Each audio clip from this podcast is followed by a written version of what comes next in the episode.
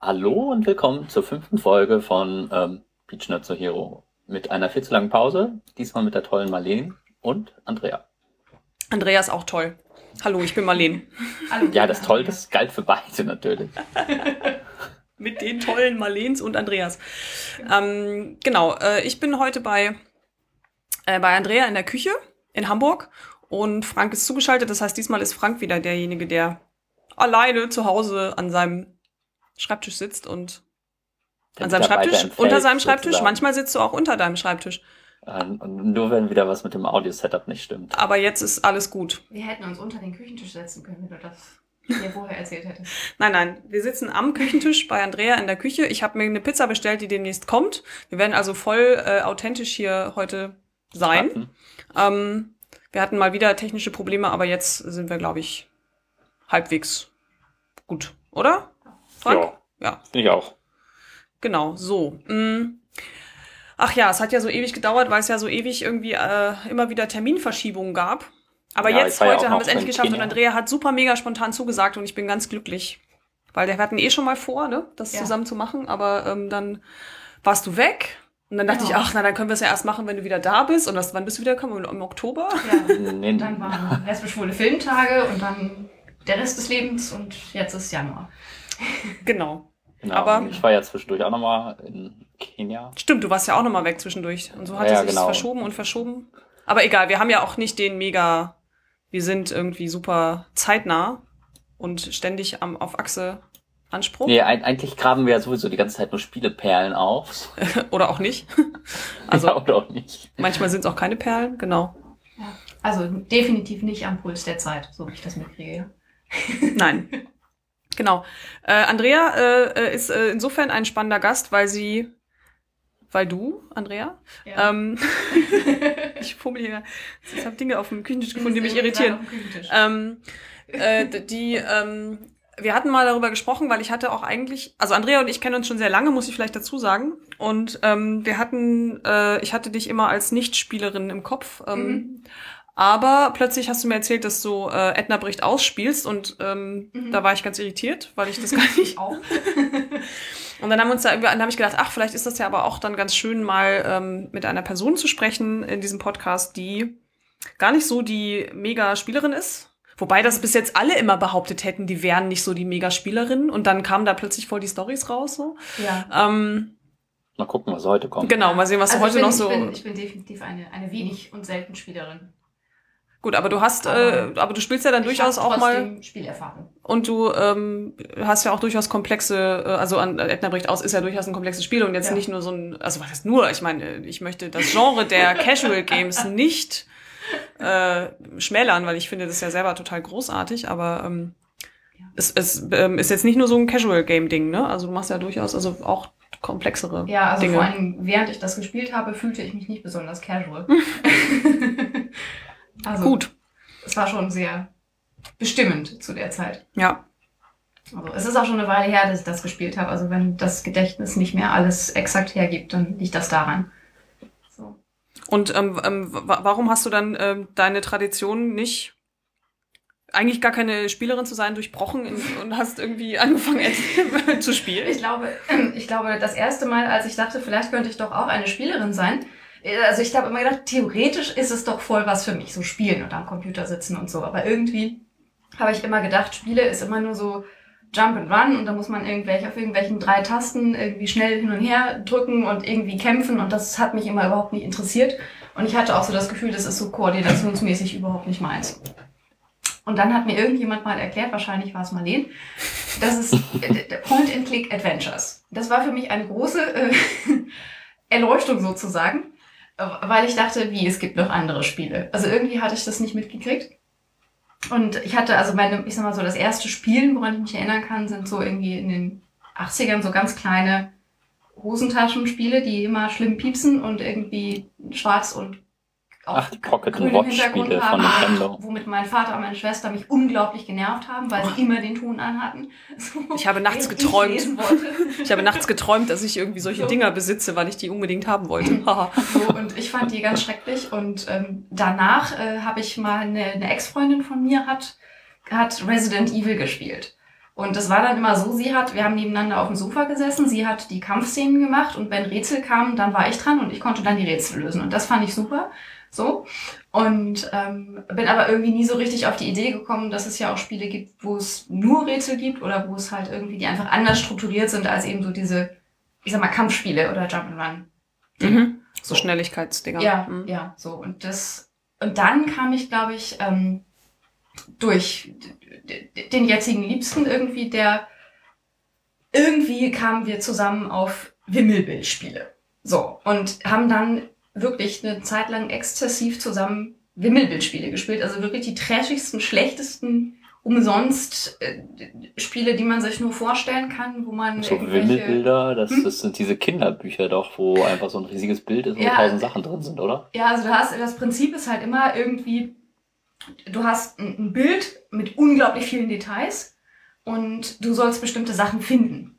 Und meistens hast du dann unten drunter eben im Text, was du suchst. So.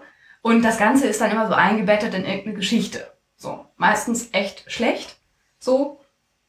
Also während, der, äh, während wegen der Story darf man die echt nicht spielen. so. Und es geht halt im Prinzip wirklich darum, irgendwie, du hast eine, eine Masse von, von Zeugs auf deinem Bildschirm und musst halt schnell Sachen finden. Und da habe ich dann gemerkt, ich bin da richtig gut drin und dann das hat dann eben auch Spaß gemacht, weil es Erfolgserlebnisse gegeben hat. Und manchmal war es dann lustig, weil die Übersetzungen schlecht waren und dann war eben, also so, die waren halt im Original immer alle Englisch. Und dann hast du irgendwie, äh, dann steht auf Deutsch dann da irgendwie, du suchst ein Rohr. Und du suchst, oder dann findest, findest du drei Rohre und das andere kommt nicht. Und irgendwann nimmst du dann verzweifelt deinen, deinen Hint und dann landet es auf einer Pfeife, weil eben auf Englisch Pipe sowohl Pfeife als auch Rohr ist. Und solche Sachen hatten wir andauernd, so bis wir dann irgendwann angefangen haben, diese, diese Begriffe, die wir suchen sollten, zurück zu übersetzen, um halt rauszufinden, ob es vielleicht eben andere so Doppelbedeutungen gibt, wenn du die Sachen halt nicht findest. So, und also ich glaube, das hat mir dann eben Spaß gemacht, eben zu merken, ich kann das, ich bin da gut drin so eben auch zu merken, welche, dass es eben auch extrem gute Versionen davon gibt extrem schlechte Versionen, wo halt irgendwie dann immer wieder die gleichen Bilder kommen. So. Und ähm, habe irgendwie, ich glaube, dass ganz viele von diesen Spielen so für, für Mädchen gemacht waren, so von, von der Story, die da so im Hintergrund war. Und es ging halt immer oft darum, dass irgendwie eine weibliche Heldin irgendwie jetzt irgendwie alle retten muss und irgendwie, es wurde immer ganz viel so an, an Hilf uns appelliert und ähm, am Ende gab es dann meistens noch irgendeine Love Story. Und das ist ja gendertechnisch ja, sehr interessant. interessant. so. Und ähm, also deswegen sage ich halt auch, wegen der Story hätte ich die im Leben nicht gespielt. Und irgendwie habe ich dann aber dadurch, dass ich eben ein, zwei Leute kenne, die eben auch spielen und eben die mir ab und zu auch mal erzählen, was sie spielen, habe ich dann eben angefangen, da einfach ein bisschen aufmerksamer zu sein, was es so gibt. Und irgendwann, irgendwo stieß ich dann auf Edna im Internet, irgendeine Beschreibung. Und dachte so, wow, das ist grafisch total anders als alles, was ich vorher gesehen hatte, so als, als Spiel. Und irgendwie, ich fand die Story irgendwie gut. Und nachdem dann noch irgendjemand gesagt hat, dass sozusagen das Spiel eben nicht nur so ganz doll logisch ist, also sozusagen, ähm, dass du eben deine, deine, ich sag mal, Werkzeuge nicht immer nur aus so völlig offensichtlichen Sachen zusammenbaust, sondern dass es eben schon so ein bisschen so eine, äh, also dass du eben vielleicht dann irgendwann auch mal zwei Sachen kombinierst, von denen du nie gedacht hättest, dass sie zusammen irgendwas ergeben und dann funktioniert es aber. Und das fand ich dann spannend. Und dann hatte ich tatsächlich die Möglichkeit, das Spiel zu kriegen. Das habe ich von dir gekriegt, Marlene, oder? Das weiß ich nicht mehr. Ich glaube, du hast mir das. Habe ich dir das besorgt? Nee, das war, das war ausgeliehen.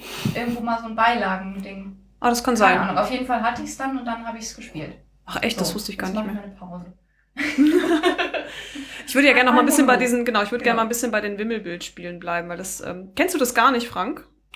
Ähm, ich glaube, ich habe sowas mal bei Die heißen auf Englisch Hidden Object. Das ja, tolles Object, fürs genau. iPad geben oder so. Entschuldigung, jetzt habe ich dich unterbrochen. Sag nochmal. Ähm, ich habe bloß gesagt, dass ich das bisher eigentlich nur so aus Büchern analog kenne, so als Spiel Mhm. nicht. Und ich habe aber bei den Fanboys, glaube ich, gehört, dass es da irgendwie sehr tolle iPad-Versionen teilweise von gibt. Ja, Mhm. also auf, auf Englisch, äh, also das Genre heißt auf Englisch Hidden Object Mhm. und fällt eindeutig in die Casual Game Kategorie, wobei ich das schon spannend finde, weil äh, die dadurch, dass sie eine, eine Story haben und auch einen Anfang und ein Ende dadurch, eigentlich nicht so richtig casual sind irgendwie, Mhm. finde ich, weil oft sind ja so casual, obwohl, wenn man so diese Match-3-Games hat, die haben ja gerne auch irgendeine absurde Geschichte, die da noch irgendwie dran geklatscht ist. Also ich meine, du hast ihn natürlich schon auch in unterschiedlicher Länge, also aber wir haben schon wirklich lange Nachmittage dann eben ein so ein Spiel gespielt. Naja, so So. casual heißt ja auch nicht, dass man es kurz spielt, so, sondern Ja. Ja, wo ist da eigentlich so der Unterschied? Also ich würde sagen, Casual Games sind halt so Spiele, die, ähm, ja, was ist das eigentlich? Ja, Ich glaube, so, so ein Hauptaspekt ist, dass die Bedienung ähm, extrem einfach ist. Das und was dass einfach man die Bedienung extrem einfach ist und dass man Line halt, glaube ich, relativ einfach dran setzen kann und ähm, sie das Konzept, also das Spielkonzept auch sehr schnell verstehen können. Also dass das halt leicht verständlich ist. also so Tetris wäre dann so die Mutter aller Casual Games. Hm. Boah. Ja. Oder Pong, ja. Also, ja, ich würde jetzt auch sagen, es hat irgendwas mit einem Komplexitätsgrad zu tun. Ich würde aber auch sagen, dass es schon auch irgendwie so ein bisschen so eine, mh, wie viel Entwicklungszeit braucht es, um sowas herzustellen, Ding, was ja auch mit Komplexität zu tun hat. Also, ähm, äh, nicht casual, also die werden ja gerne als Hardcore-Games bezeichnet, also oder, also, wobei, das finde ich auch ein bisschen komischen, also, ja. Hm, egal. Ich, ähm, also, ähm, ich würde sagen, dass, ähm, dass äh, Casual Games Spiele sind, die äh, eher als Massenware und Massenproduktion äh, auf den Markt geworfen werden, äh, wo auch die Entwicklungskosten relativ gering sind. Ähm, während nicht-Casual Games dann die sind, wo äh, sich eigentlich relativ stark auch auf ein Spiel, auf ein, die, was dann so in sich ein sehr geschlossenes System ist, ähm, das auch äh, so diverse Alleinstellungsmerkmale hat, was Spielmechanik und sowas angeht, ähm, vorweist. Ja, ich glaube, oft sind auch die Zielgruppen stärker zugeschnitten. Also das habe ich nämlich so den Eindruck, dass, also ich habe das Gefühl, dass so Casual, dass da so eine dolle Hierarchie auch drin ist. Dass Ja. Leute, die Casual Gamer sind, die sind halt nicht ernst zu nehmen und deren Spiele sind auch nicht ernst zu nehmen. Und ähm, da kommt ja dann sofort irgendwie die, die Kulturwissenschaftlerin irgendwie durch, die sagen, die halt irgendwie dann eben sozusagen über den Unterschied zwischen Popkultur und Hochkultur und irgendwie vermeintlich leichter Lektüre und, und hoher Literatur und solchen Sachen sprechen will. Weil ich glaube, dass es da schon Parallelen gibt. Also nicht, dass es identisch ist, aber dass es eben schon, ne, dass, dass es eben so, so einen Kult auch gibt um, um so Hardcore-Games und da gibt's die Subkulturen, dann gibt's die T-Shirts. Das ist die Pizza. Ich gehe mal kurz. Genau, ich rede einfach mal Ja, weiter, mal während man ihre, ihre Pizza holt. Frank kann ja zwischendurch auch noch mal was sagen. So. Und also das ist eben, ne, dass, dass es eben auch so ein, so ein, so ein Zugehörigkeits- und Elite-Ding ist, wenn man eben Hardcore gamet. So. Und Hm. irgendwie die, die Casuals, die, ja, das ist was für Kinder, für Mädchen und für Leute, die halt das alles nicht so ernst nehmen. So. Es erinnert mich auch so ein bisschen an ähm, diese amerikanische Comic-Szene. Da gibt's ja Mhm. auch dieses Meme des äh, Fake äh, Nerd Girls. Ja, ja, ja. Das Und das ist ja dann auch so, ja. so, so der Unterschied zwischen Nerd-Hochkultur Mhm. und dann so Nerd äh, Casual oder Ja. Niedrig oder Ja. Tiefkultur irgendwie. Das ist super. Ich muss da gerade mal einhaken, weil nämlich ich das genau dieses Meme neulich ähm, mal gesehen habe in einer reclaimten Version, die mich sehr, ja, sehr begeistert die sind sehr hat. toll. Ähm, wo, wo es nämlich im Prinzip darum ging zu sagen, bloß weil wir, in Anführungsstrichen Fake Nerd Girls, unser Nerdsein anders machen als ihr, vermeintlich real Nerd Boys, so, Hm. ähm, heißt es nicht, dass, dass unseres weniger wert ist oder dass es nicht irgendwie genauso viel, dass es, dass es, dass, dass es nicht genauso ernst ist. So. Und das fand ich einen ganz spannenden Ansatz und ich überlege gerade, ob das nicht bei Spielen manchmal auch so ist, eben weil ich von den Casual Games, die ich gespielt habe, eben auch so doll den Eindruck habe, dass die wirklich auch so sehr auf, auf ein junges und ein weibliches Publikum zugeschnitten sind und, und andere Games eben nicht so. Ja, genau zu dieser Thematik von diesem Fake Nerd Girl ähm, gibt's auch ähm, auf dem neuen Blog, wie heißt denn der nochmal? Kleiner 3, ähm, mhm. einen ja. ziemlich tollen Artikel dazu. Mhm. Den also den werde ich dann in die Shownotes mit reinschmeißen, falls da jemand noch ein bisschen weiter nachlesen möchte. Ja. Also ich bin jetzt wieder da, schneide im Hintergrund meine Pizza. ja, ja. Wir können noch erzählen, was auf der Pizza drauf ist. Nein, das ist meine Privatsphäre, das möchte ich nicht erzählen. Na gut. Anchovies? Käse, so viel können wir verraten, Käse. Genau. Ja, genau. Ja, also von daher. Ähm, Hattet ihr schon jetzt den Gender-Aspekt? Den Gender-Aspekt?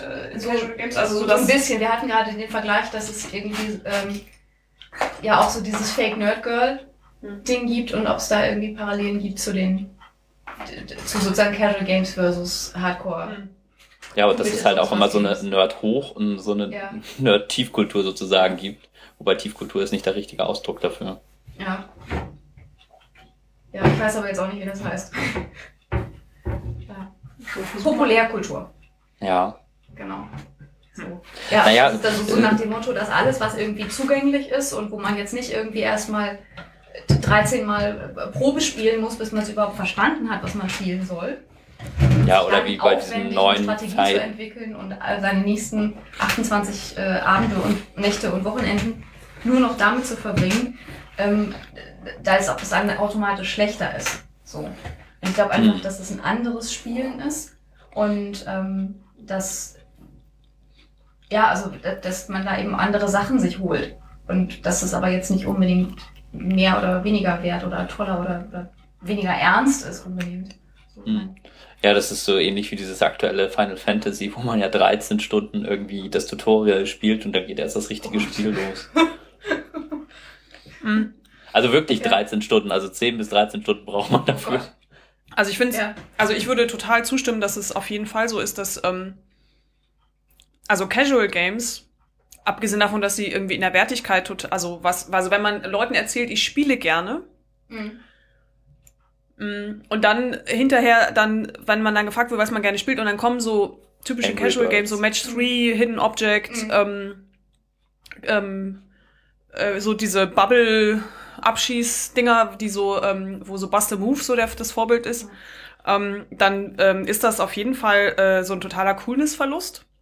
So also äh, und und ähm, und es ist auf jeden Fall, also auf jeden Fall so, dass die, ähm, also in meiner Wahrnehmung ähm, zumindest, ähm, dass äh, dass die Zielgruppen ganz eindeutig ähm, Frauen sind, was so ähm, äh, was so Casual Games angeht, so also von der Aufmachung her. Also was so also Match 3 Games sind in was ich sehr häufig spiele, sind in also bestimmt 90 Prozent der Falle irgendwelche Juwelen oder anderen glitzernden Gegenstände, die da irgendwie miteinander äh, vertauscht werden müssen.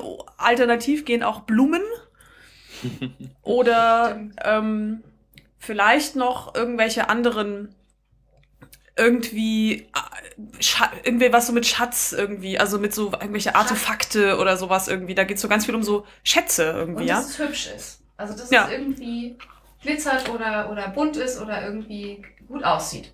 Aber wenn man sich jetzt andere Casual Games, zum Beispiel wie Angry Birds oder Tiny Wings oder wie heißt das mit dem Monster nochmal, ähm, wo man die, dieses Candy da reinschnipst. Mhm. Aber das klingt toll. ja, das ist, ja, das ist süß. Cut the rope. Cut the rope, genau. Mhm. Und ähm, aber ich finde die jetzt nicht irgendwie besonders so stereotyp auf Frauen zugeschnitten. Das stimmt. Hätte ich jetzt auch spontan nicht als Casual Game lustigerweise ankategorisiert. Nicht? Ich, ja, ich finde, das, das, das sind sozusagen die Perlen der Casual Games. Also so diese richtig, wirklich guten Casual Games, die dann meistens auch erfolgreich sind.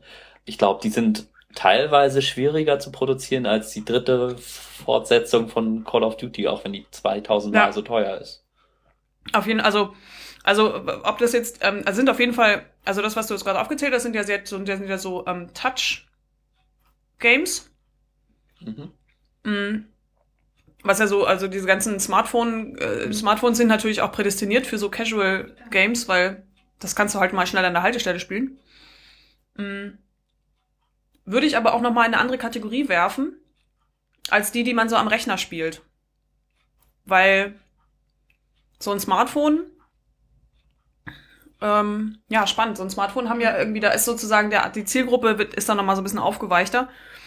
Ähm, aber ja, du hast recht, da kommen natürlich diese ganzen, diese ganzen ähm, Casual Games von, von ähm, also ne, so Tiny Wings und Cut the Rope und Angry Birds und so. Die gehen nochmal in eine andere Richtung und sind auch nicht so in der Wahrnehmung auch echt nicht so Frauenspiele. Mhm. Cut the Rope vielleicht noch am ehesten, weil es so niedlich ist. Ah, aber das ist so niedlich, da kann sich niemand wehren. Es ist ja auch total bescheuert, dass Frauen niedliche Dinge mögen. Ja. Also. Siehe Resident Evil spielen. Hm. Also ich glaube aber auf dem Bra äh, Quatsch, auf dem Computer, da finden die meisten Casual Games halt tatsächlich im Browser statt, ohne dass sie installiert werden oder sowas. Mhm. Ja. Und das ist halt auch nochmal so ein Unterschied. Also die finden ja auf dem äh, Smartphone dann schon auf als so eigenständiges Programm statt, dass man dann auch bewusst startet irgendwie. Ja.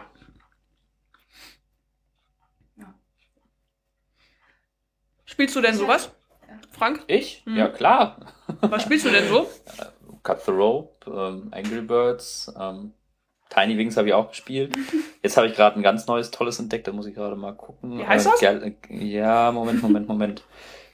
da muss ich gerade gucken. Äh, höchstwahrscheinlich wird jetzt die Aufnahme total verklickt und so, weil ich jetzt auf dem Telefon rummache, mit dem ich das jetzt backupmäßig aufnehme. Aber Live is That. Ähm, Paper Galaxy heißt das. Das ist toll. Erzähl mal. Da ist, ähm, also eigentlich wollte ich davon nicht erzählen, das habe ich jetzt nicht vorbereitet, aber es ist ja toll eigentlich. Ähm, es funktioniert so, dass man ein kleiner Mond ist, der seinen Planeten verloren hat. Und ähm, man fliegt durch die Galaxie, weil man ähm, nee, man fliegt dann deswegen unkontrolliert durch die Galaxie und ist außersehen mit dem Krebsnebel zusammengestoßen. Mit dem Krebsnebel? Krebsnebel? Ja, das ist ein riesiger Krebs. Also es gibt ja den Krebsnebel wirklich tatsächlich. Mhm. Und ähm, das ist halt sozusagen äh, dein Antagonist. Der mag dich halt nicht oder sie. Weiß ich nicht, ist halt ein Krebs. Tier. Ähm, und das jagt dich dann.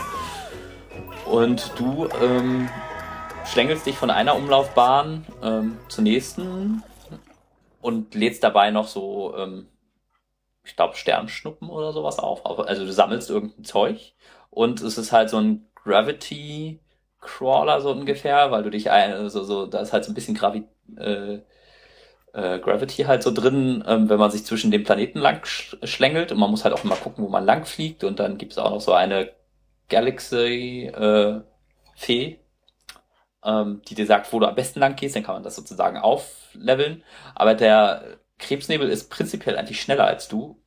Und deswegen musst du halt das ziemlich geschickt machen und möglichst auch immer dieser Fee folgen, weil du dann schneller wirst. Und ähm, das wird nachher ziemlich schwer. Aber so die ersten, keine Ahnung, 80, 90 Planeten oder so, klappt das gut. Danach mhm. wird's schwer, weil man dann entweder sehr schnell wird oder man muss halt sehr schnell sein, damit einen dieser Nebel nicht einholt. Und es gibt und, aber auch ein Ende, oder? Ja, aber ich bin da noch nie hingekommen. Ich, ich werde davor immer eingeholt. Aber es ist sehr, sehr toll, es ist sehr niedlich und ähm, ja, kostet irgendwie 79 Cent oder so. Und es lässt sich halt tatsächlich super toll ähm, an der Bushaltestelle spielen, wie du gesagt hast. Also man kommt schnell rein, man kann Pause machen, man kommt schnell raus und ist halt echt nicht schwer zu erleben, äh, äh, schwer zu steuern. Das ist halt so ähnlich von der Steuerung wie Tiny Wings. Man ähm, sozusagen nur in dem mhm. Moment, wo er die Umlaufbahn verlassen soll. Und ein One-Tap-Game. Ja, ein One-Tap-Game sozusagen, tatsächlich.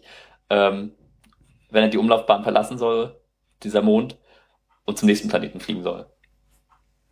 Na, siehst du mal. Ja. Ich habe gerade gedacht, dass für mich so dieses Spielen irgendwo unterwegs ist so was, was mir so komplett fremd ist.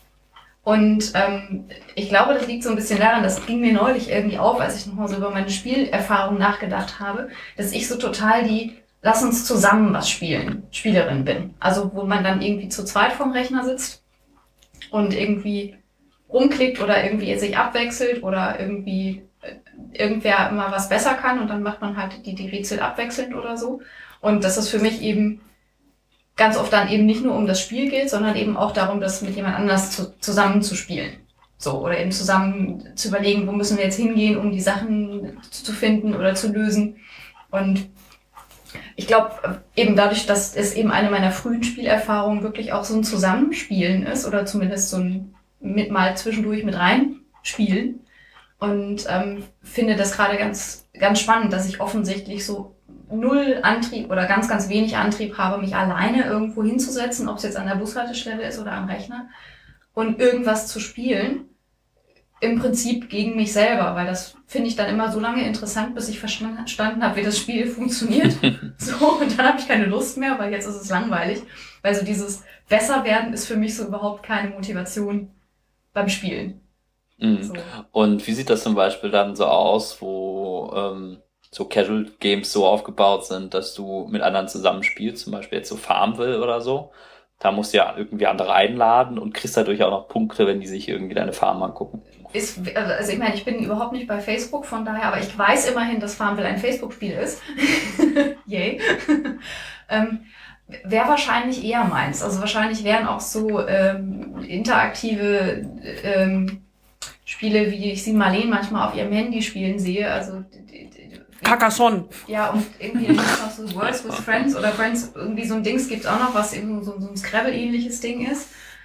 Das könnte ich mir wahrscheinlich schon eher vorstellen, aber auch das würde ich halt wirklich eher so, naja, dann mal so zwischendurch, aber nicht so richtig mit, mit voller Aufmerksamkeit und, und Energie. So, weil dafür ist, ich weiß nicht, da ist der Gewinn für mich. Also für mich geht's dann wirklich darum, dass man eben nebeneinander sitzt und miteinander über das Spiel auch kommuniziert. So. Mhm. Also, dass man eben gemeinsam eine Lösung findet oder gemeinsam sich über die schlechte Geschichte äh, lustig macht oder die schlechten Zeichnungen oder irgendwie die Übersetzung, die blöd ist oder also so, dass so dieses Meta sozusagen über das Spiel während des Spielens irgendwie kommunizieren, finde ich äh, ganz oft mindestens genauso interessant wie das Spielen selber.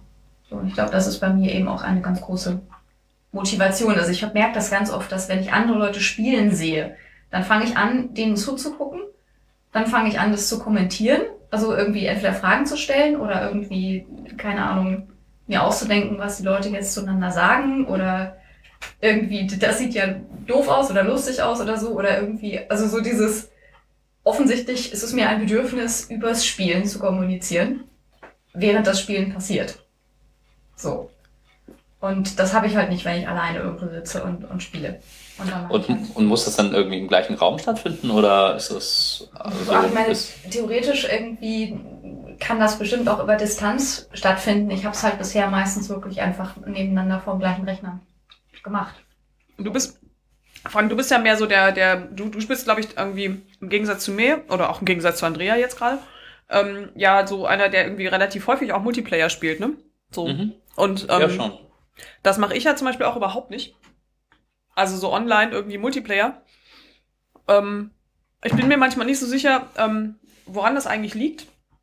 Ähm, aber ich habe auch tatsächlich so ein bisschen äh, immer dieses Problem, dass ich das Gefühl habe, ich bin immer so schlecht in den Spielen, dass oh, ich die ja. anderen nur aufhalte oder sowieso verliere.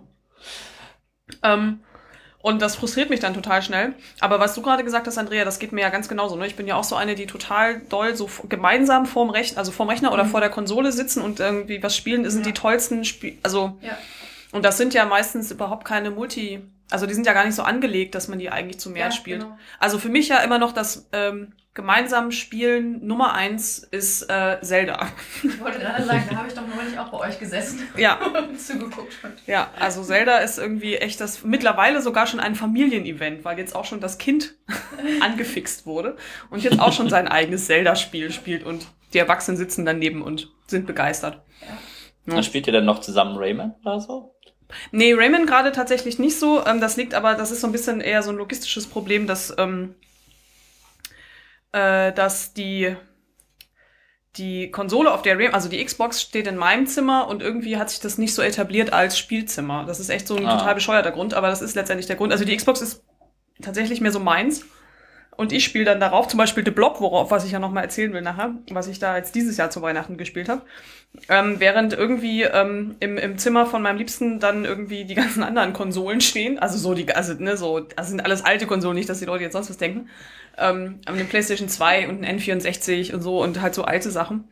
Ähm, die dann irgendwie, wo dann die ganzen anderen Sachen drauf spielen. Da ist dann auch das Sofa irgendwie, auf dem man dann sitzen und spielen kann. Irgendwie hat sich das so ein bisschen etabliert. Leider, was irgendwie echt Ja, und irgendwie ist es dann auch eher so, ein, eine Person sagt irgendwie, ach, ich habe irgendwie Lust, das zu spielen. Und dann sagt irgendwie eine andere Person, oh, darf ich zugucken?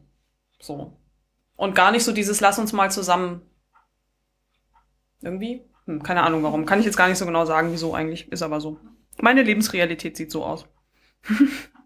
Ich glaube, sie sieht von vielen ähnlich aus. Also bei mir war das ja damals auch so mit meinen Brüdern oder auch so mit Freunden. Ähm, ja, irgendwie findet das gemeinsam Spielen heute, habe ich das Gefühl, immer wesentlich weniger statt, weil ähm, also das direkte gemeinsam Spielen, wo alle Menschen vor dem gleichen äh, Bildschirm sozusagen sitzen. Mhm. Leute spielen zwar schon oft über das Internet irgendwie zusammen, aber gerade für PC auch ähm, gibt es wenig so Multiplayer-Spiele, die man einfach mal zu zweit oder zu dritt oder zu viert spielen kann. Also mir würde jetzt so Rayman einfallen, dann das ist das letzte Tomb Raider. Ähm, das war so isometrisch, das ging auch zu zweit oder Trine. Aber ja. ähm, die Liste ist halt echt nicht lang. Ja, aber wie gesagt, ich finde auch ähm, die Multiplayer-Spiele meistens gar nicht attraktiv unbedingt so zum gemeinsamen Spielen, sondern eher wirklich sowas wie Zelda, was ja eigentlich ein klassisches Singleplayer-Spiel ist, wo dann die eine Person, ne, der Klassiker ist so bei Zelda irgendwie so, ähm, ich bin total gut da drin, mich zu verstecken vor irgendwelchen Wachen und durch irgendwie irgendwo so durchzuschleichen, irgendwie, um nicht entdeckt zu werden. Äh, dafür bin ich extrem schlecht da drin, immer wenn es um Höhe geht. Ich krieg ja so, also ich habe so extreme Höhenangst, dass ich ja weiche Knie kriege, wenn Spiel. meine Spielfigur sich über dem Boden, über irgendein Seil hangeln muss oder sowas. Und aus Prinzip falle ich schon immer runter, weil ich so nervös werde. Also, Mann, dann müssen wir ja mal zusammen Mirror's Edge spielen, das ist toll. Nee. ich habe das schon mal angefangen, das ist nicht gut. also es ist zu hoch. Es ist so ein Spiel, wo man so über Dächer springt und ah, so. Ja. ja. Genau. Aber äh, total toll, wenn man keine Höhenangst hat. Ja. Na, also wie gesagt, ich glaube nicht, dass.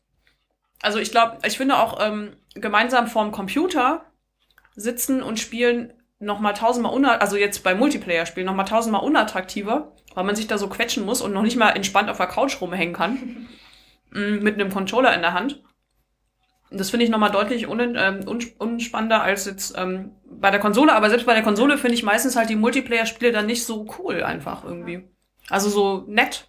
Ja. Mhm. Stimmt, das ist echt so der einzige Nachteil am gemeinsam vorm Rechner sitzen, dass es irgendwie immer total unbequem ist, weil man immer irgendwie doof sitzt und man nie so richtig gut an die Maus kann oder womit man halt gerade spielt. Also ich meine, gerade so diese Hidden Object Dinger sind natürlich sehr mauszentrierte Spiele. So. Ähm, aber so, das, das ist auch wirklich. Also ich habe gerade nochmal drüber nachgedacht, ich hatte so dieses Bild vor Augen, irgendwie so von zwei Leute sitzen nebeneinander auf dem Sofa und beide haben irgendwie so eine, so eine Controller in der Hand und spielen dann irgendwie gegeneinander oder so. Und das ist halt auch was, was mich so null interessiert, weil ich spiele halt lieber mit Leuten und nicht gegen Leute. So, und für mich ist halt so kooperatives Spielen gegen das Spiel sozusagen oder irgendwie so, das macht mir halt deutlich mehr Spaß als irgendwie, keine Ahnung, Battle gegen irgendwelche anderen Leute. Mhm. Aber wäre das denn jetzt zum Beispiel anders, wenn, wenn man in, bei Zelda zum Beispiel das ähm, kooperativ spielen könnte?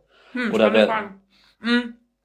Also ähm, ein super Beispiel für äh, gut, sehr gut für mich. Also ich habe das auch schon tausendmal gelobt hier irgendwie super Beispiel für mich, äh, was so eine gute, gute Umsetzung für mein Bedürfnis nach Multiplayer ist, ist Deathspank. Weil ähm, bei Deathspank, Deathspank, was äh, ein Action-Rollenspiel ist, ähm, kannst du ähm, zu zweit spielen.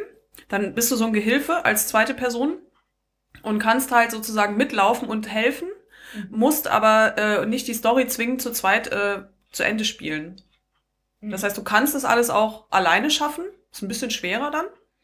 Aber ähm, also so, das heißt, die, also die zweite Person kann halt sozusagen einsteigen und auch wieder aussteigen, was halt auch das Spielerlebnis, wenn dann eine Person dann Lust hat, ähm, intensiver zu spielen oder nicht ganz so intensiv zu spielen oder ähm, vielleicht auch mal, Entschuldigung, ich esse noch nebenbei Pizza, ähm, gar nicht zu spielen, ähm, das äh, würde den Spielfluss nicht unbedingt so unterbrechen und das finde ich ja dann wiederum ganz gut. So. Hm. Es ist auch nochmal was anderes irgendwie, als wenn, wenn man kooperativ zusammenspielt oder gegeneinander spielt, glaube ich. Mhm. Das ist, glaube ich, tatsächlich nochmal irgendwie ein wichtiger Punkt dabei. Mhm. Wir können ja mal anfangen, uns um die Dinge zu kümmern, um die, die wir hier so aufgeschrieben haben. In ja. unserem Pad. Nachdem wir jetzt schon so eine halbe Stunde lang ja. Oder? Ja, ja. Ja, ich hatte halt so mal so alles reingeworfen. Aber ich habe schon ein Spiel vorgestellt. Das stimmt, du hast schon ein Spiel. Das stimmt. Ich erzähl mal was über The Blob. Ja, The Blob 2, um genau zu sein. Ich weiß gar nicht, wie The Blob ist. Ich kenne nur The Blob 2.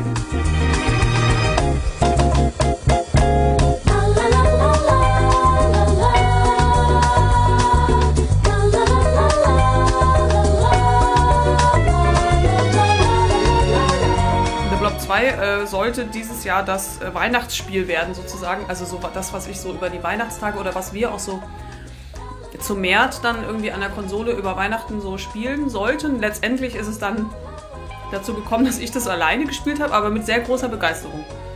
Mm.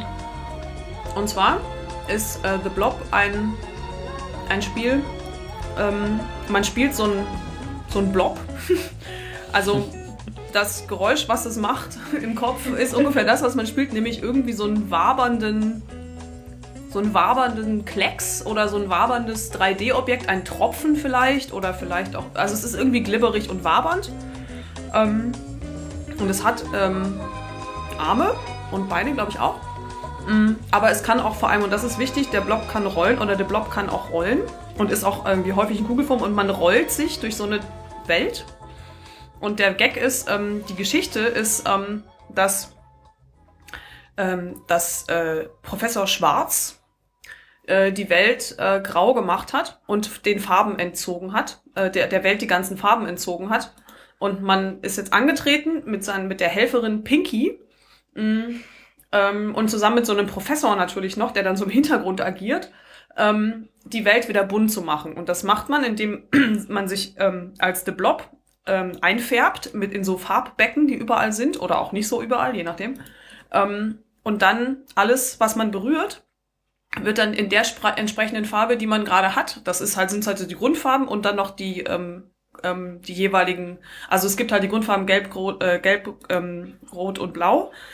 Und dann später kann man sich auch noch mi ähm, misch mischen, mit, also Mischfarben gibt's halt auch noch, also Orange, Lila und Braun. Also einmal der Farbkreis. Ähm, Das ist aber auch falsch. Hm? Orange, lila, grün. Entschuldigung, Orange, Lila und Grün und Braun dann noch als äh, äh, ähm, siebte Farbe, genau. Braun auch. wenn du Das alles ist- schon gemischt wenn man hast. alles gemischt hat. Baumstämme und Ähm, Sachen. Nee, nee, äh, es ist nicht so, dass man die, äh, nee, nee, also es ist nicht so, dass, also man färbt sich dann, also man färbt sich halt selber in einer bestimmten Farbe, also als The Blob Mhm. und, äh, und, und das, was man dann berührt, äh, kriegt die Farbe, aber das Mhm. bedeutet nicht, dass man Baumstämme braun machen muss, sondern Ah, wenn okay. du halt gerade blau bist, dann wird der Baumstamm halt blau. Ja. So, es gibt tatsächlich Bäume, die man, äh, die dann vertrocknet sind tatsächlich und die man Mhm. dann so an, man muss dann immer so dagegen dengeln. Also man ist halt, man hat wirklich einfach, man muss da nicht machen, man muss einfach nur dagegen rollen. Und ähm, das macht unheimlich viel Spaß. Das ist wahnsinnig toll. Ich habe das ausgeliehen aus der Bücherei. Ich glaube, ich muss es mir kaufen. Ähm, weil es einfach wirklich, es ist so ein unglaublich großartiges, also abgesehen davon, dass es äh, echt nichts, also ähm, es gibt ein leichtes und ein, mit, einen normalen und einen leichten Level. Ich fand normal tatsächlich, äh, das ist auf Zeit äh, ein bisschen zu stressig. Ich habe es dann tatsächlich auf leicht, weil ich es einfach viel schöner fand, irgendwie entspannt durch die Gegend zu rollen und alles bunt zu machen. Ähm, und ähm, das ist so, also das eine, die eine Ebene, weil es einfach von der Spielmechanik Mechanik halt echt nett ist.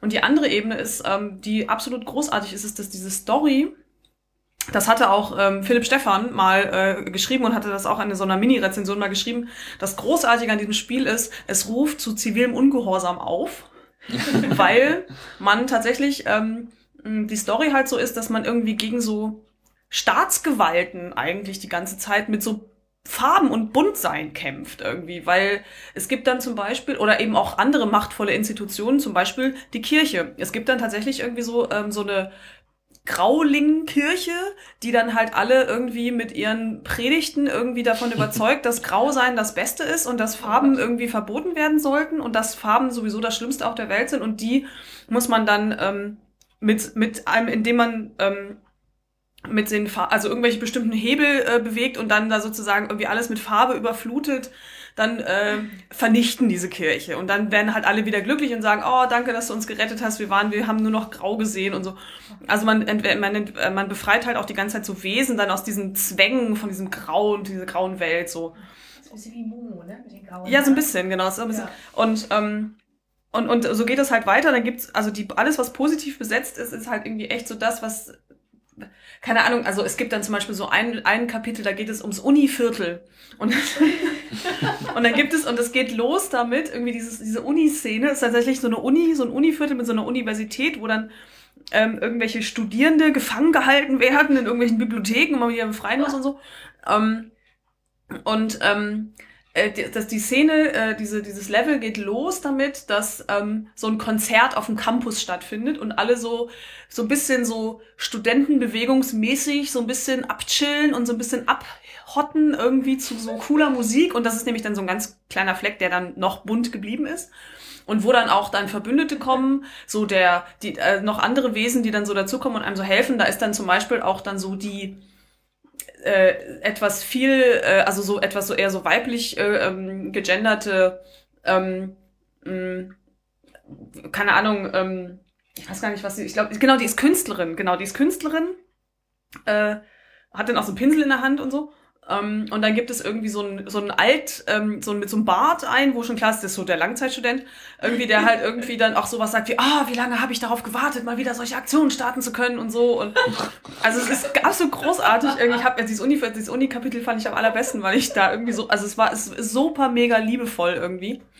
Das erinnert mich so ein bisschen an den Humor der Simpsons. Also viele Kinder verstehen den ja einfach noch nicht. Die finden dann halt so die Slapstick-Sachen ja. cool. Ja. Aber Erwachsene gucken es halt auch, weil total toll die In-Jokes alle mit reingebaut ja. werden. Nicht so bissig. Also es ist noch lieber, ähm, aber also gerade bei dieser Uni-Geschichte fand ich es ganz lustig, weil da so eben wirklich auch so ein bisschen so diese typischen Studierenden-Typen so ein bisschen so klischee-mäßig da so reingeworfen werden. Erzähl mir von den BWLern. ja, die sind natürlich grau. Selbstverständlich.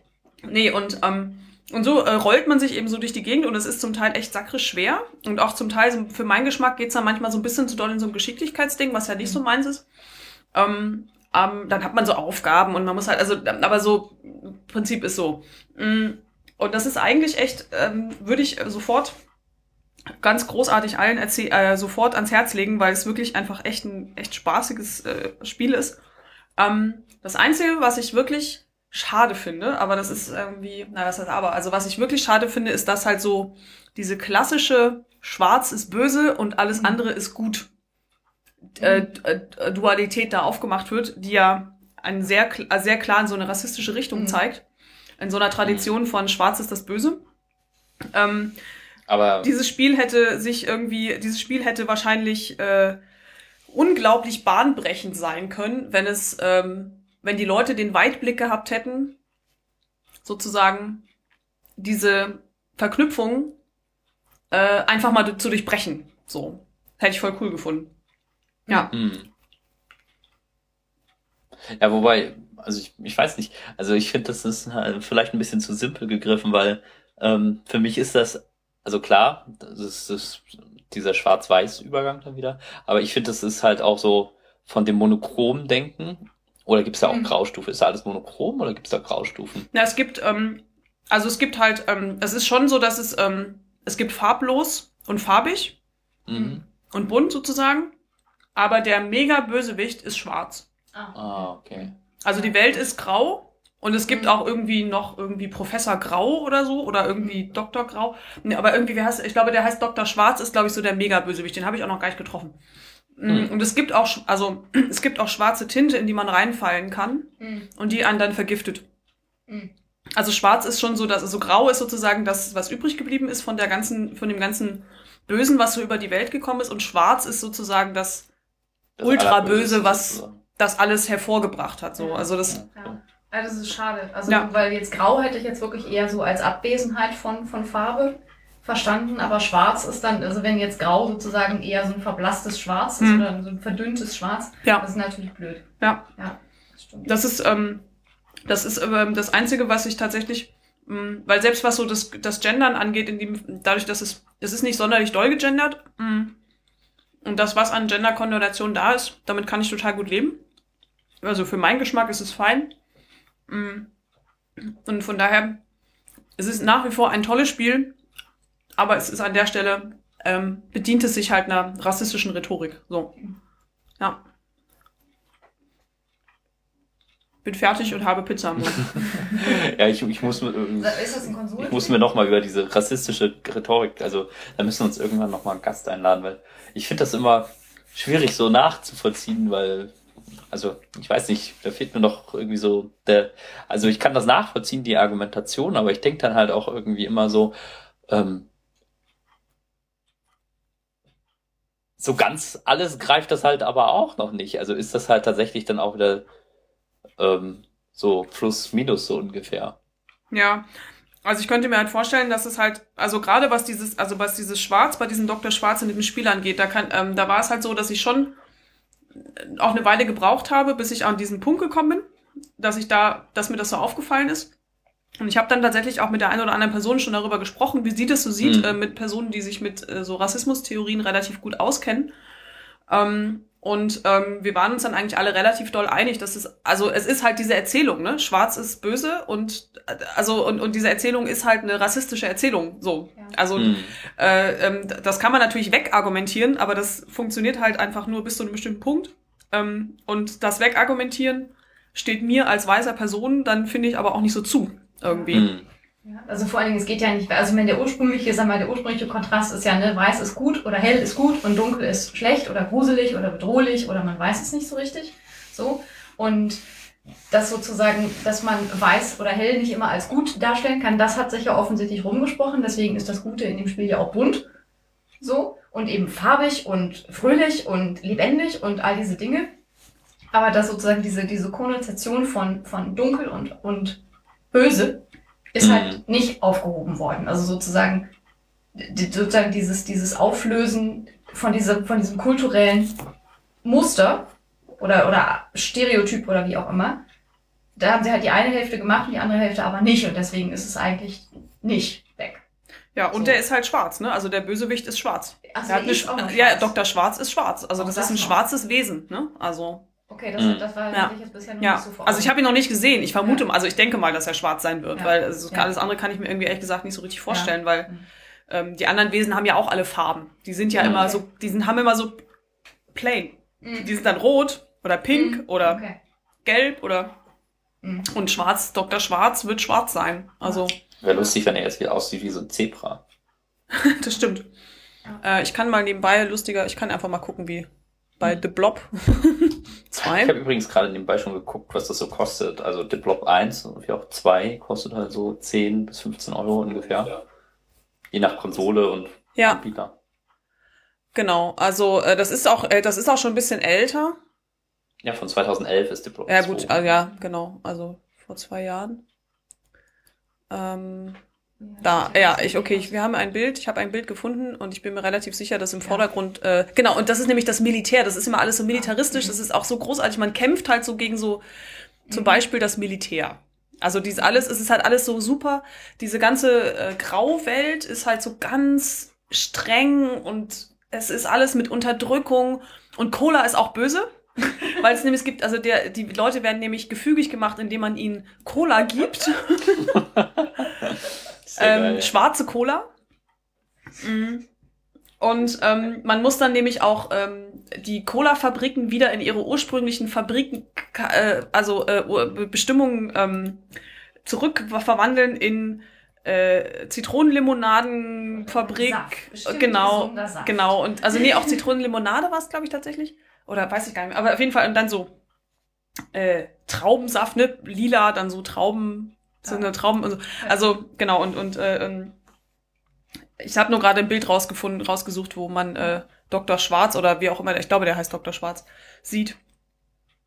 Und er hat halt ja. so eine äh, so eine Militärmütze auf und im Hintergrund gibt's auch so mit so Knüppeln bewaffnete, mit Helmen bestückte. Bösewichte. So. Ach, ey, der, der sieht aus wie die Krabbe, ne? Hier, hier Quatsch, hier Plankton stimmt. aus ähm, Bo äh, SpongeBob. SpongeBob, genau. Ja, stimmt. Ja. Hm, interessant. Wusstet ihr, dass es ähm, einmal eine weiße Cola gab in den 40ern? Nee, ich wusste, dass es Crystal Coke gibt, gab. Also durchsichtig. Die habe ich getrunken, als ich mal in den USA war, was schon sehr lange her ist. Also sie war auch ähm, durchsichtig. Also weiß, also durchsichtig, transparente Cola. Ja, die gab es aber auch dann noch in den 90ern. Ja. Also ich weiß halt bloß, dass die einmal in den 40er produziert wurde, weil irgendwie so ein Marschall, ich glaube Zukow oder so, von den ähm, Sowjets halt gerne Cola getrunken hatte, aber das durfte er als imperialistisches Produkt nicht trinken und dann hat Coca-Cola für ihn eine transparente Cola hergestellt, damit er die öffentlich trinken kann, damit es aussieht wie Wodka oder sowas. Ah, okay. Also das wie gesagt, geil, ich habe äh, tatsächlich in ähm, ich habe tatsächlich in ähm, in den USA damals äh, Crystal Coke getrunken. Das war glaube ich Pepsi oder Crystal. Nee, ich glaube es war Coca-Cola tatsächlich. Und das war ähm, die war tatsächlich durchsichtig, sah halt aus wie Sprite quasi, äh, hat aber nach Cola geschmeckt, was tatsächlich sehr irritierend war. Hm. Lustig, dass das auch Crystal Coke heißt. Also das klingt, also ich, ich finde, das klingt total nach einer Droge. Ja, das stimmt. Aber damals gab es den Crystal. Heute könntest du das nicht genau. mehr verkaufen. Ja. Ich habe jetzt mal äh, ein Bild hier für uns zum Angucken aufgemacht, wie das so aussieht. Ja, ähm. Es ist so, das ist so ein Fußballstadion. Da sieht man auch, was man hier ganz gut sehen kann, das ist natürlich ein bisschen doof jetzt, aber wir können das ja dann verlinken. Ich würde das Bild einfach dann äh, ähm, in den Podcast mit reinwerfen. Man sieht hier ganz schön auf diesem Bild äh, so, ein, so ein halb äh, eingefärbte Welt, wo nämlich die eine Seite der Stadionränge schon braun ist, braun angemalt ist und die ähm, andere Seite noch nicht und auch der Rasen nur teilweise grün ist und ähm, äh, teilweise noch grau. Es ist auch so, dass man, der Blob ist auch gerade blau, das, das heißt, also das äh, fällt mir auch gerade ein, es ist auch nicht so, also manchmal, also wenn man die Welt einfach nur so einfärbt, dann ist es auch nicht unbedingt immer so, dass man nur bei den großen relevanten Sachen haben die dann die Farben, bei Gebäuden zum Beispiel, die, die werden dann blau oder grün. Mhm. Je nachdem, wie man selber ist. Und sonst, äh, der Rasen wird aber immer grün. Immer mhm. wenn man darüber rollt, dann wird er so grün. Mhm. Und man hinterlässt auch immer so eine Farbklecksspur noch und so. Also es ist wirklich, man macht alles bunt und dann fliegen auch irgendwie, manchmal stößt man noch irgendwo gegen und dann fällt das um und so. Also es ist irgendwie echt so ein Randale-Spiel irgendwie. Das ist echt super. ja. Sehr zu empfehlen. Ja. Ich mache jetzt mal Ja, klingt toll. Wenn das okay ist, weil das dachte ich jetzt gerade, das wäre jetzt auch wieder so ein, so ein, Schlenker zu Edna. Ja. Um da nochmal kurz drüber zu sprechen, weil ich glaube, das war auch so ein Aspekt, der mir da gut gefallen hat, dass du eben so, du spielst halt gegen die, gegen die, du bist halt sozusagen, du fängst halt an in einer Zelle in der Psychiatrie, so, du bist Edna und du hast keine Erinnerung und nur deinen Stoffhasen dabei. Wir haben, glaube ich, äh, über Edna schon mal als ja. Spielinhalt gesprochen, ne? Gesprochen. Okay. Oder Frank? Ja, ja, haben wir schon gemacht. Ja, genau. genau also musst du jetzt, glaube ich, gar nicht so doll. Nicht in epischer Breite. Aber halt sozusagen, ne, und das Ganze, was dich halt umgibt, ist eben das böse System und du musst halt irgendwie raus. So, und alle, die eben, ne, also alle, die so Autoritätspositionen haben, also Ärzte und Wächter und ähm, die sind halt alle gegen dich und nicht auf deiner Seite. So. Und die einzigen, die sozusagen manchmal, die irgendwie helfen, sind eben andere Leute, die eben auch in, in dieser Psychiatrie sind. So. Und ähm, das fand ich dann, das fand ich dann ganz nett. Vor allen Dingen fand ich es dann halt spannend, als dann am Ende wurde es, also erst, du fängst halt an mit der Annahme, dass sozusagen der arm, arm Edna Böses widerfahren ist und sie jetzt irgendwie, ne, zu Unrecht in dieser Psychiatrie ist. Und irgendwann wird, kippt es halt und wird ambivalent und du denkst, Moment mal, wen spiele ich hier eigentlich gerade? So. Und ist das eigentlich also sozusagen, das fand ich auch nochmal ganz spannend von, von der Erzählung, dass du eben jetzt nicht so eindeutig gut oder eindeutig sozusagen im Recht bleibst, mhm. wie du anfangs annimmst. So. Und ähm, aber so dieses, ich glaube, das ist was, das hat mich, fand ich von der Story einfach auch spannend. Eben so dieses, so ja, dann musst du halt Regeln brechen, dann musst du halt irgendwie gucken, dass du da rauskommst. Und eben jetzt nicht also jetzt gar und eben auch aus einer Position anfängst, wo eigentlich erstmal es so aussieht, als wäre alles gegen dich. Und du musst das System halt irgendwie austricksen. So. Ja, es ist so aussichtslos, ne? Es ist ja. so eine echt aussichtslose ja. Situation. Du bist in so einer Gummizelle. Du in deinem Nachthemd barfuß mit deinem Stoffhasen in einer Gummizelle. Abgeschlossen, keine Fenster und gar nichts. Ja, okay. Und was dann? So. Und ähm, muss halt, muss halt irgendwie rauskommen. So. Und das fand ich, also das heißt, du kannst, es kann eigentlich nur besser werden. So, das fand ich dann erstmal so einen ganz, ganz interessanten Anfang. Und eben auch so dieses Rekonstruieren der, der eigentlichen Story, dass du hast jetzt nicht so eine Story, die eben, wo du eben eine klare Aufgabe hast und dann musst du halt irgendwie deine, deine Mission einfach erfüllen und zwischendurch kommen Hindernisse und so weiter, so, sondern du hast einfach erstmal nur einen Startpunkt aber du hast keine Ahnung, warum du da bist. Du hast, weißt irgendwie nur, dass du raus musst, aber du weißt auch nicht so richtig, was dich dann da eigentlich erwartet. So. Und das fand ich, also es, ich, das fand ich von der Geschichte her interessanter als andere Stories, die ich so überspiele. Aber die, bis, bis die Story von Edna bricht aus ist halt auch echt schon wirklich gut. Also da hat, gibt's ja, ja so ganz viele Twists. Also letztendlich mhm. ist das, finde ich, als wenn man irgendwie so eine hochwertige HBO-Serie guckt oder irgendwie so, so ein wirklich gutes Buch liest. Also das, das wechselt ja auch ganz oft die Perspektive einfach. Und ich finde auch diesen Trick interessant, dass du halt ihre Vergangenheit immer wieder so durch den Hasen miterlebst. Ja. Und also, also erzähltechnisch, wie das aufgezogen ist, das Spiel, das finde ich wirklich herausragend. Ich habe ja neulich äh, das erste Mal festgestellt, dass das ist ja eine Hamburger Firma, die das. Ja. Äh, ich wusste das gar nicht. Ja. Ich hatte kurzzeitig überlegt, mich dort zu bewerben, ja. äh, weil sie tolle Spiele machen. Ja, ähm, ja das ist äh, da, Daeda, wie heißen die Daedalic? Daedalic, genau. Daedalic, genau. Ähm, irgendwie das Leider ist, glaube ich, Deponia. Genau, Deponia und äh, also Harveys Neue Augen ist ja der Nachfolger von Edna bricht aus. Genau, Deponia gibt's auch noch. Äh, leider machen sie nur Windows-Spiele und halt dann manchmal iPad Adaptionen. Hm. Deswegen habe ich die noch gar nicht so doll gespielt. So, das ist echt ein bisschen schade. Ich finde, sie sollten mehr portieren. Ja, ja am besten hinschreiben und sich beschweren. Bitte, bitte, bitte. Ja. Was ich tatsächlich auch spannend war, war wirklich eben auch zu merken, dass es eben, ein, ich fand das auch ein sehr deutsches äh, Spiel. So von den, von den Stereotypen, die da so auftauchen. Also zum Beispiel eine meiner Lieblingsfiguren ist ja dieser Aufzugskontrolleur. Der dann immer echt, der, der hat auch, glaube ich, auch so ein Hamburger die haben auch alle so schlimm, alle so schlimme deutsche Dialekte, die ich irgendwann unglaublich nervig fand. So, das weiß ich noch. Aber diesen, diesen Kontroll, also so diese Idee von, du hast da so einen Kontrolleur, der immer dein Ticket sehen will. Das ist für mich irgendwie, aber der hat, der eigentlich sonst nichts in der Hand hat gegen dich, außer dass er jetzt irgendwie da so dieser Gatekeeper von diesem Aufzug ist. So, das fand ich so total Deutsch. Also so dieses, wo ist Ihr Fahrschein? Den Fahrschein bitte. Oder was er immer sagt. Und da fand ich, gab es so ein paar ganz, ganz nette Sachen, wo ich halt dachte, ja, das, das ist, also das ist auch okay. Also man darf das dem Spiel auch anmerken, dass das eben in einem bestimmten kulturellen Kontext entstanden ist und nicht irgendwie so dieses pseudoneutrale amerikanische Ding ist. So. Ich habe es also so eben ne, auch jetzt immer nur wieder im Vergleich zu den anderen Sachen, die ich gespielt habe, die halt alle. Ich glaube vermeintlich ähm, neutrale amerikanische ja, ja. Ding. Das ist ja überhaupt gar nicht neutral. Wir nee, haben uns irgendwie so voll dran gewöhnt, dass wir das halt immer ja. so konsumieren auch und so als Standard annehmen, glaube ich. Ja, genau, genau. Deswegen meinte ich pseudo-neutral oder was ich gesagt habe. Also, ne, das irgendwie, das wird so angenommen, dass das so funktioniert ist. Und wenn, dass man eben auch nur merkt, dass ein, also sozusagen, dass ein Spiel ein deutsches Spiel ist, wenn es eben von diesem Standard abweicht. Und sei es eben nur dadurch, dass eben die so wirklich exzessiv viele Dialekte verwendet haben. So. Und Aber die kann man ja auch dann in der Synchronisation wieder benutzen. Ja, wobei das kriegen sie, also mir fällt jetzt keine Synchro ein, wo das wirklich gut geklappt hat. Äh, Nicht mal bei Deathspank, stimmt. Also da fällt mir jetzt nur hier äh, Drachenzähmen leicht gemacht. Das, das hat super geklappt in der Synchronisation. Aber es ist kein Spiel, es ist ein Film. so. Weil die ja. haben auch alle, die haben ja auch alle diesen ja, nordischen nordischen ja. Dialekt. Ja. Aber gut, bleiben wir beim Spielen.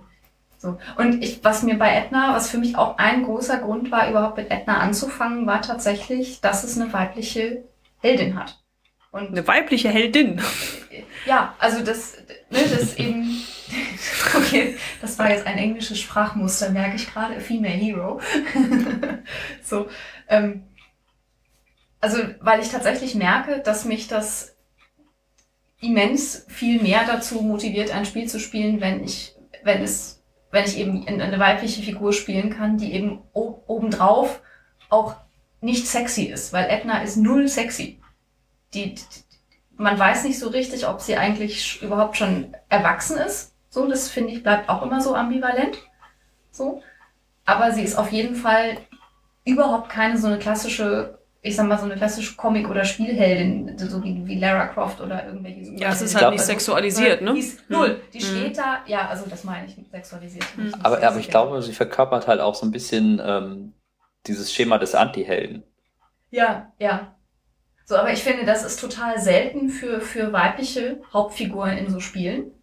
So, mhm. also ich nehme immer meine Perspektive. Und das fand ich eben zum Beispiel auch eine Sache, die ich an diesen ganzen blöden Casual Games, also die wirklich auch teilweise schlecht gewesen sind, aber dieses, das eben ganz, ganz häufig, du spielst ganz häufig weibliche Figuren. So. Und die Hauptfigur ist, ist eine junge Frau. Oder, ne, so. Und die ist dann irgendwie Journalistin oder, oder Tierärztin. Tier, ja, oder Tierärztin oder Hochzeitsplanerin oder eben einfach zufällig irgendwie irgendwo reingeraten oder Tochter. so, aber egal. Zufällig so, Tochter. Ja, also so, aber so, du, du guckst halt so durch, durch ihre Augen und das fand ich eigentlich, also ich meine, da, da bin ich wirklich total simpel, dass es mir das leichter macht, irgendwie reinzukommen in so ein Spiel, wenn ich nicht erstmal irgendwie wieder Sachen ich meine, ich muss immer noch Sachen übersetzen sozusagen, weil ich natürlich nie diese Art von, von Frau bin, die ich da spiele. So. Ähm, aber ich, was ich schon interessant finde, ähm, ich mache Schlenker jetzt gerade schon wieder ganz woanders hin, ähm, aber eben in diesen Casual Games ist es total oft so, also wenn sozusagen irgendwelche anderen Figuren, die du so triffst, dich dann zu irgendwas überreden wollen, was du jetzt machen sollst. So, wenn du irgendwelche, irgendwelche Deals machst. So. Und dass es unglaublich oft dieses Muster ist, dass die an deine Hilfsbereitschaft appellieren. Dass die also nicht sagen irgendwie hier, ne, komm, wir machen einen Deal und das ist dein Vorteil und das ist mein Vorteil, sondern dass es eben ganz oft diese Nummer ist von, ähm, okay, ich helfe dir, ähm, wenn du mir das und das bringst, aber, und dann kommt immer ganz oft dieses, hilf uns, hilf uns nur, äh, wenn du uns hilfst, dann können wir hier raus. So. Und da habe ich mich, da habe ich mich dann irgendwann, also irgendwann merkst du halt, dass dieses, dass dieses Muster immer wieder kommt. Und da habe ich mich halt irgendwann gefragt, ob das halt wirklich so ein klassisches Ding ist, was so Spiele entwickeln, äh, Entwickelnde sich vorstellen, was für Frauen so funktioniert, so psychologisch. Ne? dass wir halt irgendwie gerne bereit sind, auch schwierige Sachen zu machen oder irgendwie gefährliche Sachen zu machen, wenn wir denn nur irgendwie helfen können damit. So, ja, anstatt dass wir abenteuerlustig sind oder äh, keine Ahnung, neugierig oder keine Ahnung, irgendwie zeigen wollen, was wir drauf haben oder sonst, was es eben sonst so an, an, an Oder auf Itemjagd sind, das neue tolle Item haben, um danach irgendwie, keine Ahnung, besser zu sein. Ja, genau, genau. Also sozusagen, dass so persönlicher Ehrgeiz gierig. Oder, oder, oder ja, gierig oder, oder ja. ne, egoistisch oder irgendwas zu sein, dass das ganz wenig angesprochen wird. Und es wird unglaublich viel gelobt. Also, dass dieses, das war schon ganz schön gut oder selbst wenn du irgendwie total daneben gehauen hast und total gefailt hast, dann wird halt trotzdem immer noch gelobt und gesagt, ja, das war schon gar nicht schlecht. das war alles schlecht. So. Nochmal von vorn. Ja, und also das fand, ich finde das halt so, so psychologisch total interessant, wie halt sozusagen eben ne, die gedachte Spielerin eben manipuliert werden soll, jetzt weiter zu spielen. Aber meinst du, dass das auf äh, Spielerinnen in dem Moment tatsächlich so bezogen ist? Oder glaubst du, dass das vielleicht in anderen Casual Games auch so ist, weil irgendwie, ich glaube, die Frustschwelle bei so nicht-Spieler und Spielerinnen oder Casual-Spielerinnen und Spielern äh, wesentlich geringer nochmal ist. Ja, das, das bestimmt schon. Also ich habe jetzt gerade so, so Spielchen vor Augen, wo halt irgendwie auch das Spiel, die Mechanik relativ einfach ist, wo dann immer so, yay, also immer so dieses, mm. irgendwie so kleine Lobeinblendungen kommen. Aber ich glaube, so diese Psychologie mit irgendwie, mach das, weil du uns damit helfen kannst.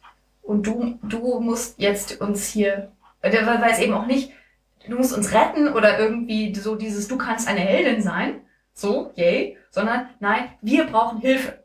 So, und du sollst es immer so aus reiner Selbstlosigkeit jetzt irgendwie machen.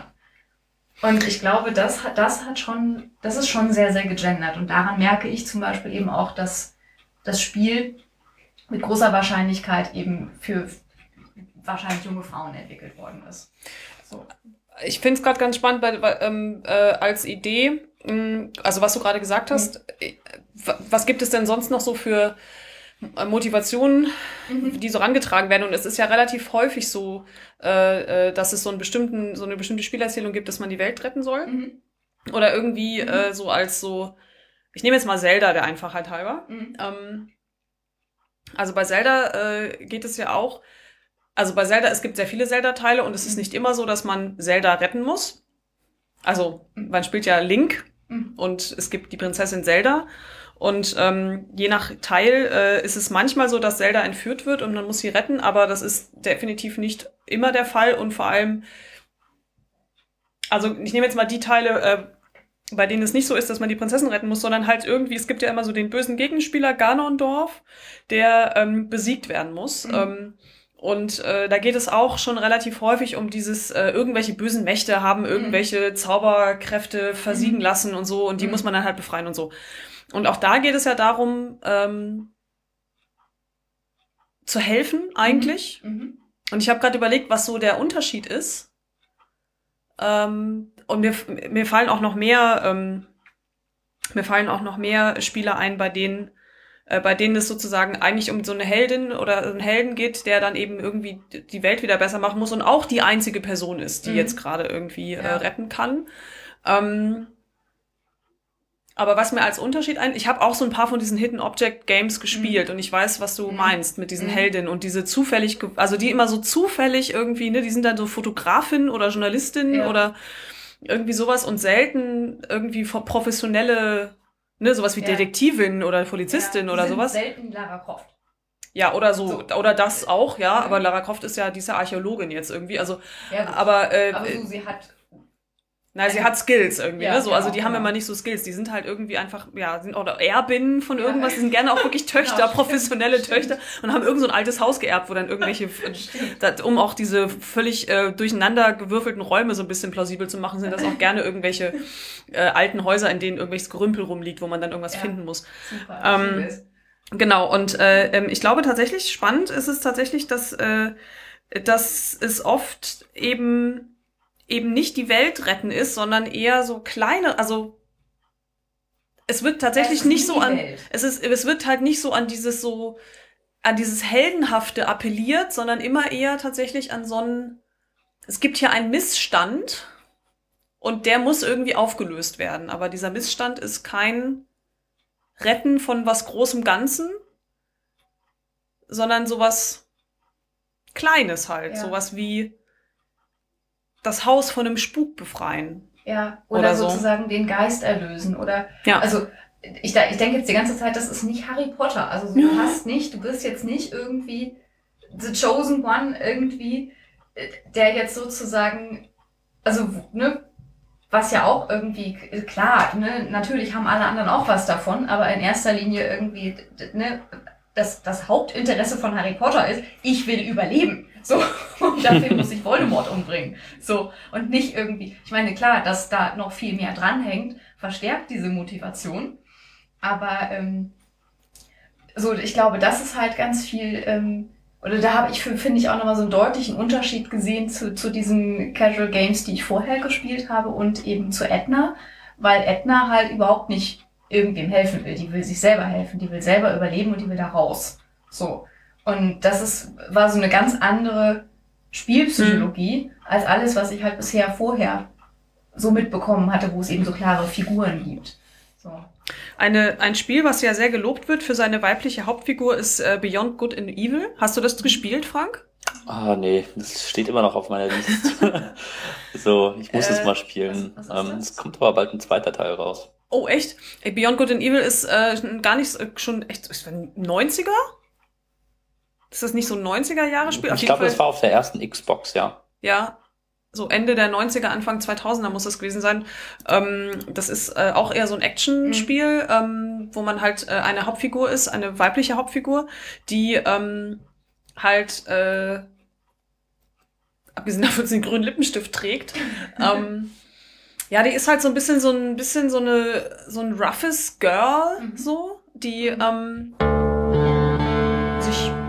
die, oh Gott, ich habe das schon ein bisschen her, dass ich das gespielt habe, aber äh, also es spielt auf jeden, es spielt in der Zukunft und es spielt auch, glaube ich, auf, spielt auf einem anderen Planeten sogar. Ja, schon. Das war irgendwie so ein Alien-Ding irgendwie. Ja, also es ist irgendwie irgendwie viel Technik, was es bei uns nicht gibt irgendwie und so und ähm, auch Wesen, die es bei uns nicht gibt. Also muss es ja ein anderer Planet sein. Ähm, und da geht es auch darum, äh, es gibt so eine ähm, äh, äh kolonialisierende oder in irgendeiner anderen Art und Weise übergriffige Macht, mhm. die, ähm, die diesen Planeten, genau, die diesen Planeten so gefangen hält. Mhm. Und äh, es geht eigentlich darum, eben die, Mhm. gegen diese Macht zu kämpfen, so ein bisschen untergrundmäßig auch Mhm. so. Äh, und ähm, ich überlege gerade, also das, da, auch da ist es aber eigentlich so, dass es losgeht damit, das ist so ein bisschen wie so eine, also die Geschichte ist eigentlich mehr so eine Aktivismusgeschichte, nämlich so dieses, gar nicht unbedingt so, ich finde es grundsätzlich scheiße, dass das hier alles stattfindet, sondern das hat so persönlichen Einfluss auf mein Leben Mhm. und das ist blöd Mhm. und dagegen tue ich jetzt was. Mhm. So, das ist so ein bisschen die Geschichte.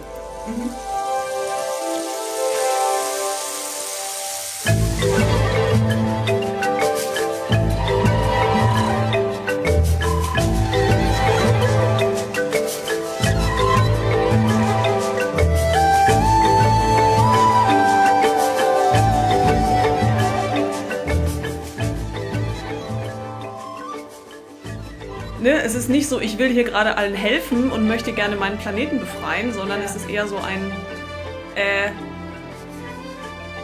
es hat äh, negativen Einfluss. Ich glaube, es gibt auch gestorbene Eltern. Mhm. Ähm, und es gibt irgendwie Leute, die. Es gab irgendeinen Angriff. Ich glaube, das Spiel geht los mit so einem Angriff, aber es ist schon ein bisschen her, dass ich das gespielt habe. Ich möchte jetzt auch nichts Falsches erzählen, aber es ist auf jeden Fall so ein. Eine persönliche Motivation eher, äh, ähm, die Welt zu retten und Mhm. was man natürlich hoffentlich am Ende schafft. So, Mhm. sehr sch- ganz tolles Spiel, kann ich echt empfehlen. Also auch äh, so als äh, ist nicht zu schwer, äh, finde ich so vom Spiel- von den Spielmechanismen her. Ich fand, Äh. das sah vom Artstyle halt auch immer ganz interessant aus. Das ist ja was? hier, also so, so von ähm, dem künstlerischen Aspekt, so wie es gestaltet ist. Das ist ja von diesem ähm, ähm, Mensch, der Rayman gemacht hat. Ja. Und ist ja sozusagen, und das, ich finde, das erkennt man so ein bisschen so im Stil her auch. Ja, aber es ist halt schon sehr futuristisch, ne? Also Ja, ja, also es sieht komplett techy. anders aus, aber ich, Ja. ich finde irgendwie so, so, so, so diese Handschrift, die ist auf jeden Fall da äh, sichtbar. es gibt auf jeden Fall eine Liebe zum Detail und es gibt auf jeden Fall eine ge- gewisse Humorebene, die da auf jeden Fall auch mit drin äh, mitschwingt. Es gibt halt Mhm. auch so eine Begleitung, das ist vielleicht auch noch ganz spannend. Es gibt eine männliche Begleitung, also so ein, wie heißen die, ein Sidekick. Ähm, das ist so ein Schwein. so ein sprechendes, laufendes, Ja. schweineähnliches Wesen. Das ist so der Mechaniker. Mhm. Also sie macht so die ganzen Kampfgeschichten und so Mhm. und sie ist so die, die so die ganzen, ähm, ja, so, die kämpft mit so einem Stab irgendwie und Mhm. so und, und er ist so der Mechaniker, Mhm. der träge Mechaniker, Mhm. der irgendwie äh, so körperlich auch überhaupt nicht in der Lage ist, das alles irgendwie, diese ganzen coolen Moves zu machen, die Ja. sie so hinkriegt und durch diese ganzen, also, äh, und also sie ist definitiv die strahlende Heldin und er ist Mhm. irgendwie so der etwas gutmütige, der, Sidekick. bitte? Sidekick tatsächlich. Sidekick, Ja. genau, der halt irgendwie, ähm, der halt so, äh, also wo auch so äh, angenehm überhaupt keine hetero Begehrensdynamik irgendwie Ja. drin ist bei den beiden so, ne? Also Mhm. er ist auch, glaube ich, also er ist dann eher tatsächlich noch mehr so eine Vaterfigur oder so ein bisschen so eine, ich habe dir schon immer gesagt, wir müssen das so und so machen oder so, also eher so ein bisschen so einer. Ähm, aber sie, und sie dann eher so ein bisschen so der, manchmal vielleicht etwas leichtsinnige Wildfang, so, äh, die sich dann vielleicht nochmal eher irgendwo rein verwickelt, so in, in Probleme, so, aber ja. Mhm. Äh, aber das war jetzt nur so nebenbei, also nur so als äh, auch mir, auch da ist mir die positive Held, also diese, also die wird aber auch wirklich, das ist ja dann immer das Traurige, das sind dann so die drei Spiele, die einem dann so einfallen, wo dann mal so eine coole Heldin da ist, irgendwie die ähm, so äh, auch so konzipiert ist, äh, das finde ich das Spannende gerade daran, genau wie bei Edna, Mhm. ähm, was so Zielgruppen angeht. Ne? Also Mhm. nur, also weibliche Heldinnen heißt Mhm. ja, äh, was sage ich das auch? Also weibliche Ja. Hauptfiguren sind ja nicht unbedingt äh, für weibliche Zielgruppen gemacht. Mhm. Während ich wirklich auch ganz doll das vertrete, dass diese Hidden Object Games Mhm. und diese ganzen Gem Match 3 Glitzer Spiele irgendwie so eine weibliche Zielgruppe haben irgendwie und äh, das finde ich gerade ganz Mhm. spannend, irgendwie mal zu gucken, an welchen Punkten das festgemacht wird, weil Mhm. die weibliche Hauptfigur ist es dann schon mal nicht. Nee. So. Mhm. Also Um es ganz kurz nochmal ähm, rund zu machen, bevor wir komplett von Beyond Good and Evil weg sind. Also es ist halt äh, 2011 noch so eine Remastered Edition rausgekommen. Genau, das ist die, die ich und so. gespielt habe für die Xbox. Mhm. Die ist dann auch noch mal ein bisschen hübscher und ähm, der zweite Teil, der ist halt angekündigt, der soll aber für die Nachfolgekonsolen von Xbox und PlayStation und auch für die Wii U rauskommen. Es wird eine Nachfolgekonsole für die Xbox geben. naja, es ist noch nicht angekündigt, aber die wird bestimmt irgendwann jetzt kommen. Ich äh, werde mal gerade zur Illustration einmal versuchen, ein Bild äh, hier auf den Rechner zu holen. Mhm.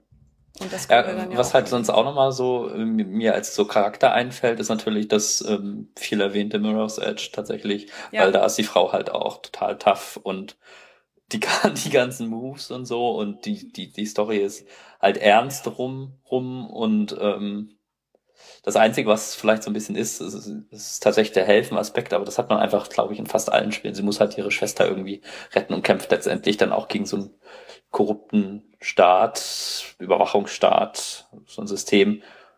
So ein bisschen wie The Blob tatsächlich dann. Ja. Ja, wobei ich das finde, ich hat aber schon nochmal so ein bisschen, ich sag mal, einen anderen Geschmack, wenn es dann halt sozusagen gleich ein Staat ist. Mhm. Und so viele von diesen Spielen, die ich gespielt habe, da war es halt dann wirklich eher so, dass es halt, keine Ahnung, eine böse Hexe ist, also dass die, die äh, Antagonistin auch oft eine Frau ist. So. Oder Stimmt, ein Fluch ja. oder irgend sowas weniger Greifbares oder weniger, weniger Reales, weniger, weniger Menschliches. So. Ja, so, so ähnlich wie ein Märchen, so während da irgendwie der strahlende Held so gegen den bösen Wolf oder Drachen kämpft oder so, mhm. äh, beschäftigt sich Schneewittchen dann halt mit der bösen Königin. Ja, ja. Oder Frauen kämpfen gegen Frauen. so. Und von daher, also was Bild, was Marlene jetzt hier gerade rausgeholt hat, das. Von Beyond Good and Evil? Genau. Das würde ich jetzt so rein, so rein von den Farben und von wie, wie die Figuren aussehen, würde ich sagen, dass es sieht deutlich anders aus als diese Casual Games, die ich gespielt habe. Ich finde das also total so 90er. Ich, wenn ich das schon wieder sehe, mit diesem Bauch frei und diesem Stirnband. Ich finde, das ja. ist so totale 90er-Ästhetik. Ja. Die hat kurze Haare, das ist mir sofort aufgefallen. Ja, das sieht nur so aus auf dem Bild. Ja, sie hat so halb, so halt so, so, so, ein, so ein, ähm, ja, so. Ja, also sie hat Haare, die sind kurz genug, dass man keinen Pferdeschwanz das stimmt. machen kann. Mirror's Edge, äh, die hat so kinnlange Haare. Ja, und die hat flache Schuhe an. Mirror's Edge, ja, was ganz praktisch ist, wenn man über Dächer klettert. Ja, die hat so krasse ja. Läuferschuhe an mit ja, so Einzelzehen. Also ich glaube, die sind nur zweigeteilt, aber es sieht trotzdem sehr krass ja. aus. Ja, ich, ähm, das, äh, bei Mirror's Edge müsste man auch dazu sagen, dass es auch mit den Schuhen ganz wichtig ist, weil man sieht eigentlich fast immer nur die Schuhe, weil du spielst es aus der Ego-Perspektive. Das mhm. heißt, du siehst sozusagen okay. nicht die Figur, die du, die ich dir gerade zeige, ja. sondern du siehst äh, eigentlich immer nur Hände und Füße. Mhm. Und du siehst halt immer diese roten, diesen roten Handschuh und ja. diese blau, äh, roten Schuhe irgendwie. Ja. Aber wenn man keine Jump'n'Runs mag, ist das vielleicht nicht so gut, aber ja. nee. das ist total nee, toll. Ist also es wäre dann wieder ein gutes Mitspielspiel sozusagen. Ja, das, das wäre wieder sowas, wo ich anderen Leuten über die Schulter gucken würde und irgendwie den gesamten Spann also den ganzen emotionalen Spannungsbogen hätte und ohne jede Möglichkeit irgendwas zu tun. Hier ist mal so eine Szene, wo ja. man sieht, wie das so aussieht. Also ja, man sieht immer urban. nur so, ja, es ist eine sehr urbane, genau, man klettert halt immer über so Häuser und äh, man hat halt so, äh, man sieht halt immer nur so ja aus der Ego, also, also aus der Kopfperspektive, ja. also so Ego-Sicht irgendwie. Ja. So. Aus den Augen sieht man Aus den Augen, genau, und, stimmt. Ja. Aber es ist ja schon noch eins der ersten Spiele, wo man dann seine Gliedmaßen gesehen hat. Sonst hat, sieht man oft, wenn man so Ego-Perspektive hat, irgendwie seine Waffe oder sein Bogen oder, ja.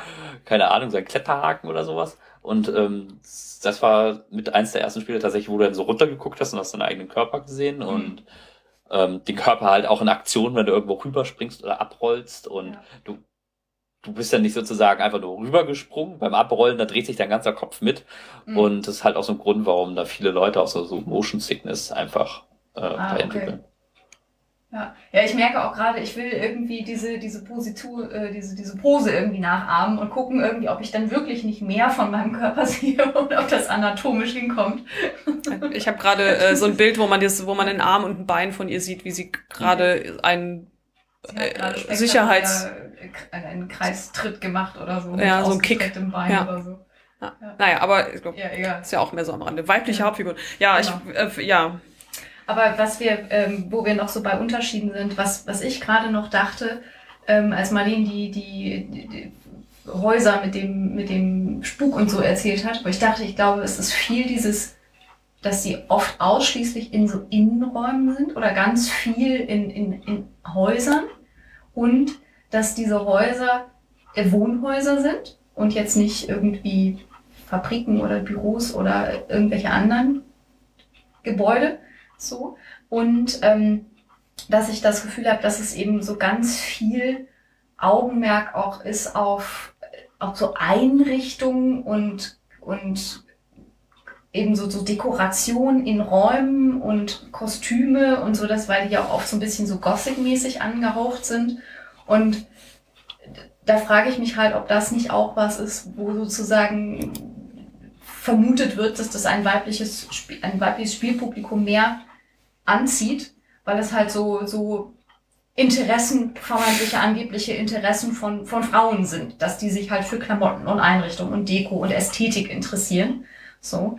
Und wobei ich halt schon auch sagen muss, dass das, wenn die gut gemacht sind, dann finde ich das schon auch eine Sache, die mir daran wirklich Spaß macht. Also eben so, so, keine Ahnung, du hast dann halt irgendwie so eine Schublade und in dieser Schublade liegen ganz viele Sachen drin und die sind halt total liebevoll bis ins kleinste Detail durchdesignt und irgendwie das, das macht mir Spaß, weil ich weiß, irgendwie, wenn ich so eine Schublade im echten Leben sehen würde, dann hätte ich da auch Lust drin rumzusuchen. So, oder das halt irgendwie, ähm, also ich kann mich schon auch an, an, an der Ästhetik dann erfreuen, wenn, wenn sozusagen das, wenn die gut gemacht ist und einfach, keine Ahnung, hübsch ist. Also es ist jetzt nicht, nicht so ein eine interessante Grafik, die irgendwie anders ist, als was man sonst so sieht, oder die eben sehr künstlerisch ist oder so ganz alternative Welten erschafft, sondern da geht's eher so um so eine realistische, ähm, so eine leichte, ja, so Fantasy, manchmal mit so Fantasy-Einschlägen. Ich finde es ja auch überhaupt nicht, äh, also ich finde ja, der Punkt ist ja auch gar nicht, ob man das jetzt doof oder gut findet, sondern ja. Äh, spannend finde ich tatsächlich so, wer, ne, für ja. wen sind die gemacht und mit, ja. welchen, mit welchen Ansprüchen und, und wo kann man da so das finde ich gerade deswegen ein ganz spannendes ja. Thema. So was, äh, äh, äh, was sind denn so Marker, an denen man gucken könnte? So wie zum ja. Beispiel die Motivation, irgendwas zu tun. Ja. Was ist so die Motivation? Ja. Also ich meine, so das krasseste Spiel, was, was wir mal gespielt haben, da habe ich wirklich, das war wirklich so, oh mein Gott, oh mein Gott, oh Gott, es wird immer schlimmer, es wird immer schlimmer. Das war so, das gesamte Spiel war, du bist eine Hochzeitsplanerin. So. Und das, das hat wirklich, also so alles, was man sich klischeemäßig vorstellen kann, dann, dann, dann suchst du Knöpfe für das Brautkleid und irgendwie die Einladung muss designt werden und es kommen Tauben und Rüschen und Blumen und also wirklich so der gesammelte Hochzeitskitsch dieser Welt irgendwie haben sie in diesem Spiel untergebracht. Und ich glaube, das war so das krasseste Spiel, wo ich dachte, dass ich kann mir nicht vorstellen, dass irgend, irgendein ja, irgend, irgendein, ich weiß nicht, ich konnte mir wirklich keinen so Cis-Typen vorstellen oder überhaupt einen, einen männlich identifizierten Menschen, der sagt, ich irgendwie, ich spiele das und zwar unironisch. So, ich meine, ich konnte das nicht unironisch spielen, weil das war wirklich so, oh Gott, und dann so eine Nebenstory, wo dann noch irgendwie lauter aber, glaub, aber glaubst du denn, dass das irgendwie so für 13-jährige Mädchen dann so ungefähr so krass aufgezogen ja, wird? Ja, also ich glaube, das war definitiv ein, ein, kein, auch kein Spiel, was, was sich an Erwachsene gerichtet hat, sondern weil es war, dafür war es auch wirklich viel zu einfach. So. Ähm, sondern das war, glaube ich, wirklich eher so, so, keine Ahnung, 12, ja, vielleicht 12, 13-Jährige. So. Wenn so die Liebe un, untrennbar mit Heiraten verknüpft ist, alles total heterosexuell, monogam und irgendwie orientiert ist und alles irgendwie um hübsch sein und perfekt sein und schön sein und irgendwie die perfekte Hochzeit soll am Ende rauskommen. Und ich meine, was am Ende ganz interessant war, war, war, wie viele so Minispiele sie da untergebracht haben in dieser Story. Also was du eben mal, dass du dann eben mal, mal gibt es, musst du eben Hidden Objects finden, mal musst du irgendwas, ein Foto wieder zusammenpuzzeln, mal musst du irgendwas gestalten, dann musst du irgendwelche Fotos machen. Also so, das war schon abwechslungsreich von dem, was du so tun sollst. Aber diese ganze Story war wirklich also, also es hat halt immer so den Eindruck, so als ähm, wenn so, so, so diese Produktionsfirmen oder Entwicklungsfirmen gesagt so jetzt macht mal ein Spiel irgendwie so für zwölfjährige Mädchen. Ja. Und dann kommen sozusagen alle Vorurteile durch. Klischee. Die, oder Klischees ja. auch, ja. die dann einfach so meinetwegen die äh, mit großer Mehrheit äh, männlichen Entwickler in ihren 30ern oder ja. 20ern von Mädchen in dem Alter haben und ähm, auf ja. was steht sie denn? Ja, also Hochzeits. Ja. Tralala. Und ähm, was haben wir denn so an Werkzeugen in der Hand? Ja, wir haben ja schon dieses andere Minispiel gemacht. Das ist das äh, modeln wir jetzt ein bisschen um und machen es vielleicht noch ein bisschen rosa. Ja. Und ähm, genau. Ja. Ich möchte gerne der Gerechtigkeit halber, weil ich es mir nicht verkneifen kann, sagen, dass ich mir schon ein durchaus auch männlich sozialisierte ähm, Menschen vorstellen kann, die Ja. Spaß daran haben, aber sie sind dann wahrscheinlich äh, eher die Ausnahme, auch Ja. sonst in ihrem Leben, wie sie Ja. sich so verhalten. So. Ja. Stimmt. Ja. Nur, das war mir Da jetzt hast gerade wichtig. Da, da hast du, da hast du Hm. selbstverständlich recht und ich habe das nicht gut formuliert, was ich meinte. Ja. Ja. Nee, aber also das war wirklich so ein, so ein Naja, man Das- verfällt ja in der Kritik bei an sowas dann halt auch ganz schnell wieder in diese kritisierten Normen. Ja. Ja. Ja. Ja, weil irgendwie natürlich hast, gibt es dann, kannst du immer doch nochmal wieder eine Ausnahme vorstellen, weil irgendwie äh, so, aber das ist halt nicht, das ist ja nicht das, was die Leute im Kopf haben, die das sowas entwickeln. Die denken ja nicht irgendwie. Also die denken, Wobei das vielleicht natürlich von uns auch ein Vorurteil äh, Teil ist. Wir, wir, wir stecken ja nicht so in deren Kopf. Ja, Also vielleicht machen die ja auch wesentlich coolere Spiele, aber dann ja, sind aber irgendwie die Produzenten. Nee, nee, aber dann sind es irgendwie zum Beispiel die Produzenten, die darauf bestehen. Nee, jetzt, das, das muss schon mal ein bisschen marktgerechter gemacht werden oder sowas. ja, Ich schie- schieb sowas ja immer gerne aufs Marketing. ja, ja. ja. Auf die Marketingabteilung. Das Marketing ist schuld. Ja. Genau. Ja, also äh, ähm, für, für Leute, die jetzt spannend äh, inter interessiert äh, geworden sind, was, äh, was sich denn unter diesem ganzen, äh, was für Mädchen ist, äh, verbergen kann, empfehle ich auch mal einen Besuch äh, in einem äh, Elektronik, äh, großen Elektronikkaufhaus der Wahl, äh, zum Beispiel Mediamarkt oder Saturn oder sowas, und da mal in die Computerspielabteilung, da gibt es häufig eine Mädchenabteilung und äh, da einfach mal so gucken, erstens, also allein schon der Blick darauf und was da so an Mhm. äh, die Farb, das Farbspektrum, äh, Mhm. das sehr eingeschränkt ist, kann ich schon mal verraten. Ähm, und dann aber Lila auch so das. rosa oder was? Ja, es ist rosa und, und Pastell, ganz doll. Okay. Und ähm, Und, und da mal hinten- ist, ist es pink mit schwarz. ja, genau. ähm, und, äh, und da auch da, da, da findet man auch relativ viel diese ähm, äh, äh, auch da also da findet man auch relativ häufig diese Wimmelbild-Geschichten, aber eben auch noch mal so andere Mädchengenre-Geschichten wie äh, Ponyhof pflegen, Ja. Prinzessinnen ausstatten, Geschichten und Ja. sowas. Also das ähm, Ja. macht, äh, habe ich auch schon mal überlegt, ob ich da so Guerilla-Aktionen mache und so die Spiele vertausche in den, in den Regalen oder so. Naja, aber das nur am Rande. Also das ähm, nur für Leute, wenn jetzt Leute, die das hören, irgendwie gar nicht wissen, irgendwie von was für Ästhetiken wir so sprechen, dann hilft es vielleicht, da mal hinzugehen und sich das mal anzugucken. Ich glaube, was da auch deutlich wird, ist eben, dass dass nicht alles nur einzelne zufällige Ausnahmen sind, sondern dass es einfach wirklich so eine, so eine Masse ist. Wenn man sich einfach mal so die, die, auch die, die Stories, die hinten drauf stehen, einfach mal anguckt oder die aussieht, anguckt, wie die, wie die grafisch sind, dass es halt schon, schon relativ auffällig ist. So. Und ich bin dann, auf, ich bin auf der einen Seite bin ich dann immer so ein bisschen hin und her, weil ich halt denke, na ja, aber wenn jetzt sozusagen, was ist denn, wer bin ich, mich lustig zu machen über diese Spiele? So, Du die spielst an, sie ja. an die Hilfsbereitschaft appellieren, auch wenn ich daneben sitze und denke, ja, so, irgendwie. Und mich dann halt davon distanziere. Aber es kann ja durchaus sein, dass es, dass es Mädchen gibt, die, für die das halt eine interessante Spielmotivation Auf jeden ist. Fall. So. Und es ist ja, jetzt Ja. auch nichts Schlechtes, ein hilfsbereiter Mensch zu sein und irgendwie anderen irgendwie, keine Ahnung, also eben was, sozusagen etwas Kooperatives zu tun im Spiel und nicht nur sozusagen mit den Leuten, mit denen du zusammenspielst. So. Und so, das finde ich halt, aber ich finde schon eben, dass, warum, warum nicht mehr, mehr mischen? Also warum nicht, also so, ich finde es schon gut, dass es eine, Viel, eine Vielfalt gibt an, ähm, an, an Themen und an, an sozusagen psychologischen Mustern, die da drin auftauchen, weil ich eben schon denke, dass eben nicht alle Leute die gleichen Spiele spielen wollen, offensichtlich. So.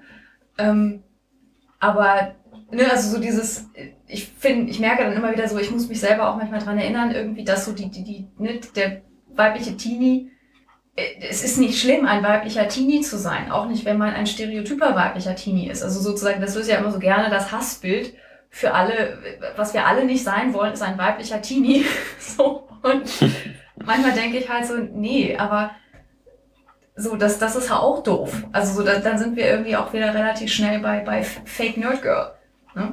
Also so, die, die machen das falsch. Die, die spielen die falschen Sachen. So, und die, die, so anstatt zu sagen, hey, die spielen Spiele und das ist ein, das ist auch was, womit man anfangen kann und vielleicht merkt man irgendwann, dass es auch andere Sachen gibt und es kann auch ein Zugang sein. Naja, es ist halt immer sehr bequem für sein eigene Ego halt auch andere Gruppen oder vermeintliche andere Gruppen ähm, irgendwie abzuwerten. Also das Ja. findet man ja in Ja. ganz vielen so gesellschaftlichen Prozessen. Ja. Aber prinzipiell kann man schon sagen, dass es irgendwie relativ wenig Spiele gibt, die sich so tatsächlich auf die Fahne schreiben oder so als einen ihrer Hauptpunkte sozusagen haben, Sexismus möglichst zu vermeiden im Spiel. Du versuchst Also- doch gerade eine Überleitung. Ja, yes, genau. Ah. Du hast ihn versaut, du hast es gesagt. Ich wollte es auch machen, deswegen. Toll. Ja, dann ähm, übergebe ich jetzt an Marlene. Nee, nee, mach du mal. ihr mit ihrer Überleitung fort. Ja, die Überleitung ist jetzt versaut, aber wo, Tut mir wohin, leid. wohin haben wir jetzt übergeleitet? zu Nicky and the Robot. Genau, Niki and the Robot, hast du es gespielt? Ähm, nein, ich bin überhaupt leider nicht Okay, also ich Es hab's liegt ein auf bisschen meinem gespielt. Pile of Shame.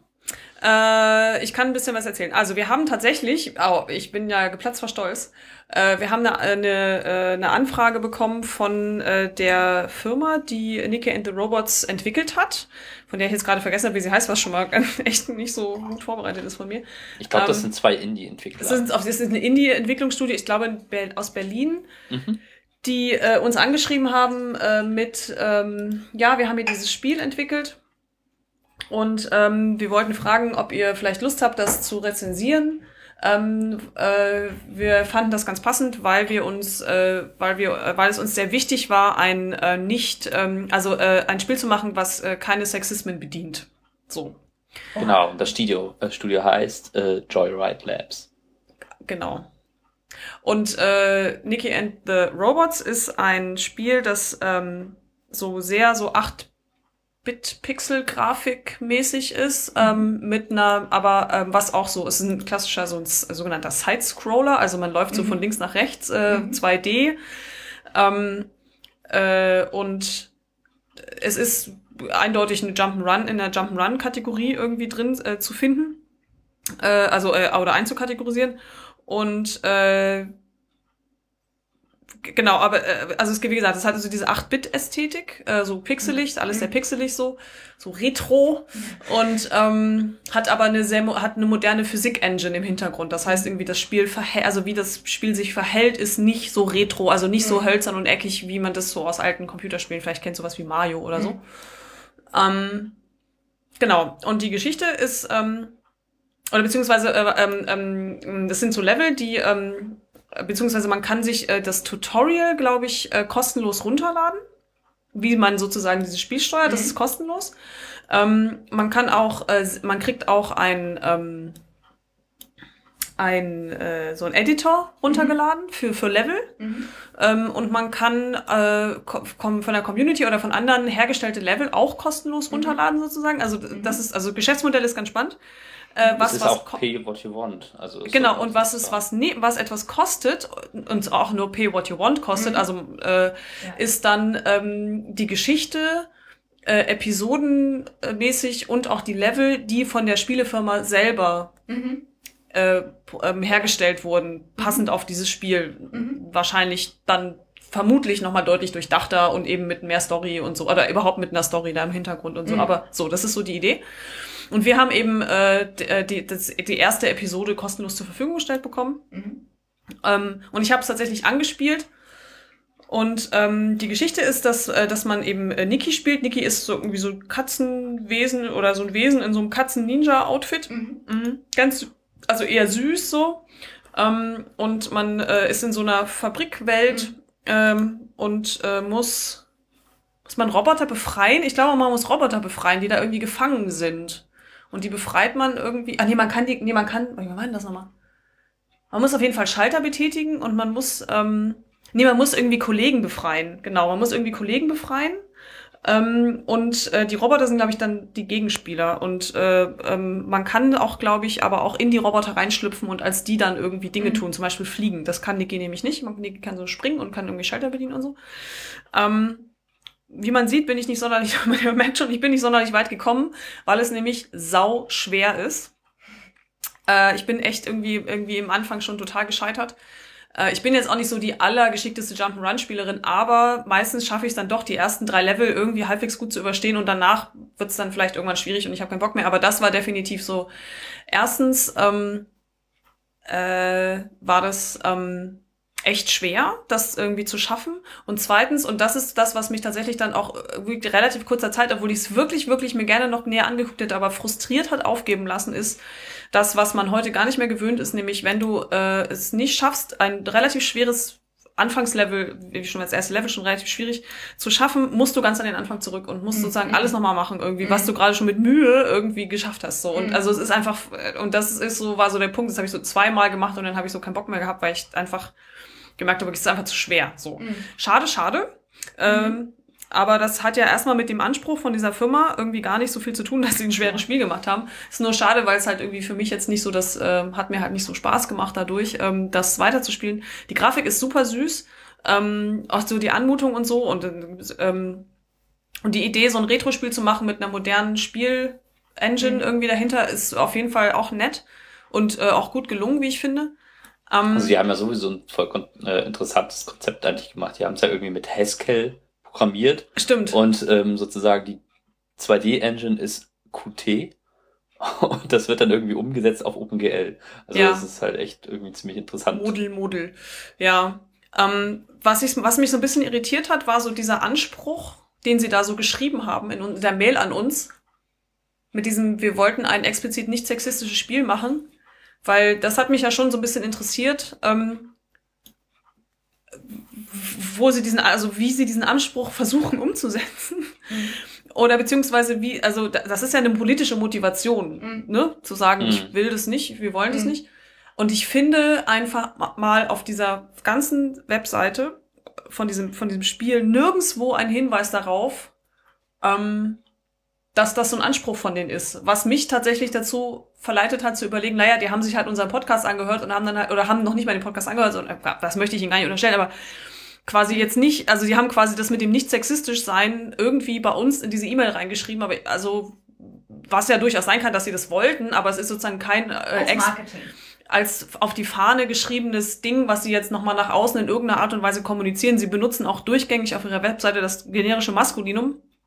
Äh, was ich jetzt auch eher einen ungeschickten Zug finde, wenn man das mhm. irgendwie, äh, wenn man ein nicht sexistisches äh, ähm, ähm, auftreten möchte, weil ich, ja. also gut, ich bin äh, auch der Meinung bin, dass das generische Maskulinum in sich auch schon irgendwie, also ähm, da sind wir noch nicht mehr beim Binnen-I, aber sowas ja. wie immer nur Spieler und nicht Spielerin und Spieler oder sowas zu schreiben, nun ja. Ähm, Finde ich eher unglücklich an der Stelle. Ähm, und im Spiel selber sind ihr da irgendwie? Ja, im Spiel selber ist es tatsächlich, also äh, wie gesagt, ich bin nicht so sonderlich weit gekommen, leider. Ähm, also falls du da nochmal Motivation hast irgendwie. Ähm, also so eine, also das Wesen, was da gespielt wird, ist erstmal ist halt ein Wesen in einem Ninja-Katzen-Outfit. Äh, das ist jetzt erstmal nicht per se gegendert. Äh, so, Niki ist auch ja auch ein irgendwie erstmal ein Name, den man irgendwie so und so irgendwie lesen kann. Ja, ähm, Nico Lauda oder ja. irgendwie hier als weiblichen Namen kenne ich den halt auch. Ja, genau. Also das würde eigentlich da auch ganz gut funktionieren. Ähm, es ist halt eher so diese niedliche Welt, äh, in der so so Sexualität oder sexualisiertes äh, irgendwie mhm. Begehren oder Hetero-Begehren oder was auch immer oder Flirten oder sowas halt erstmal so keine Rolle spielt und ich vermute mal, das wird sich auch durchziehen.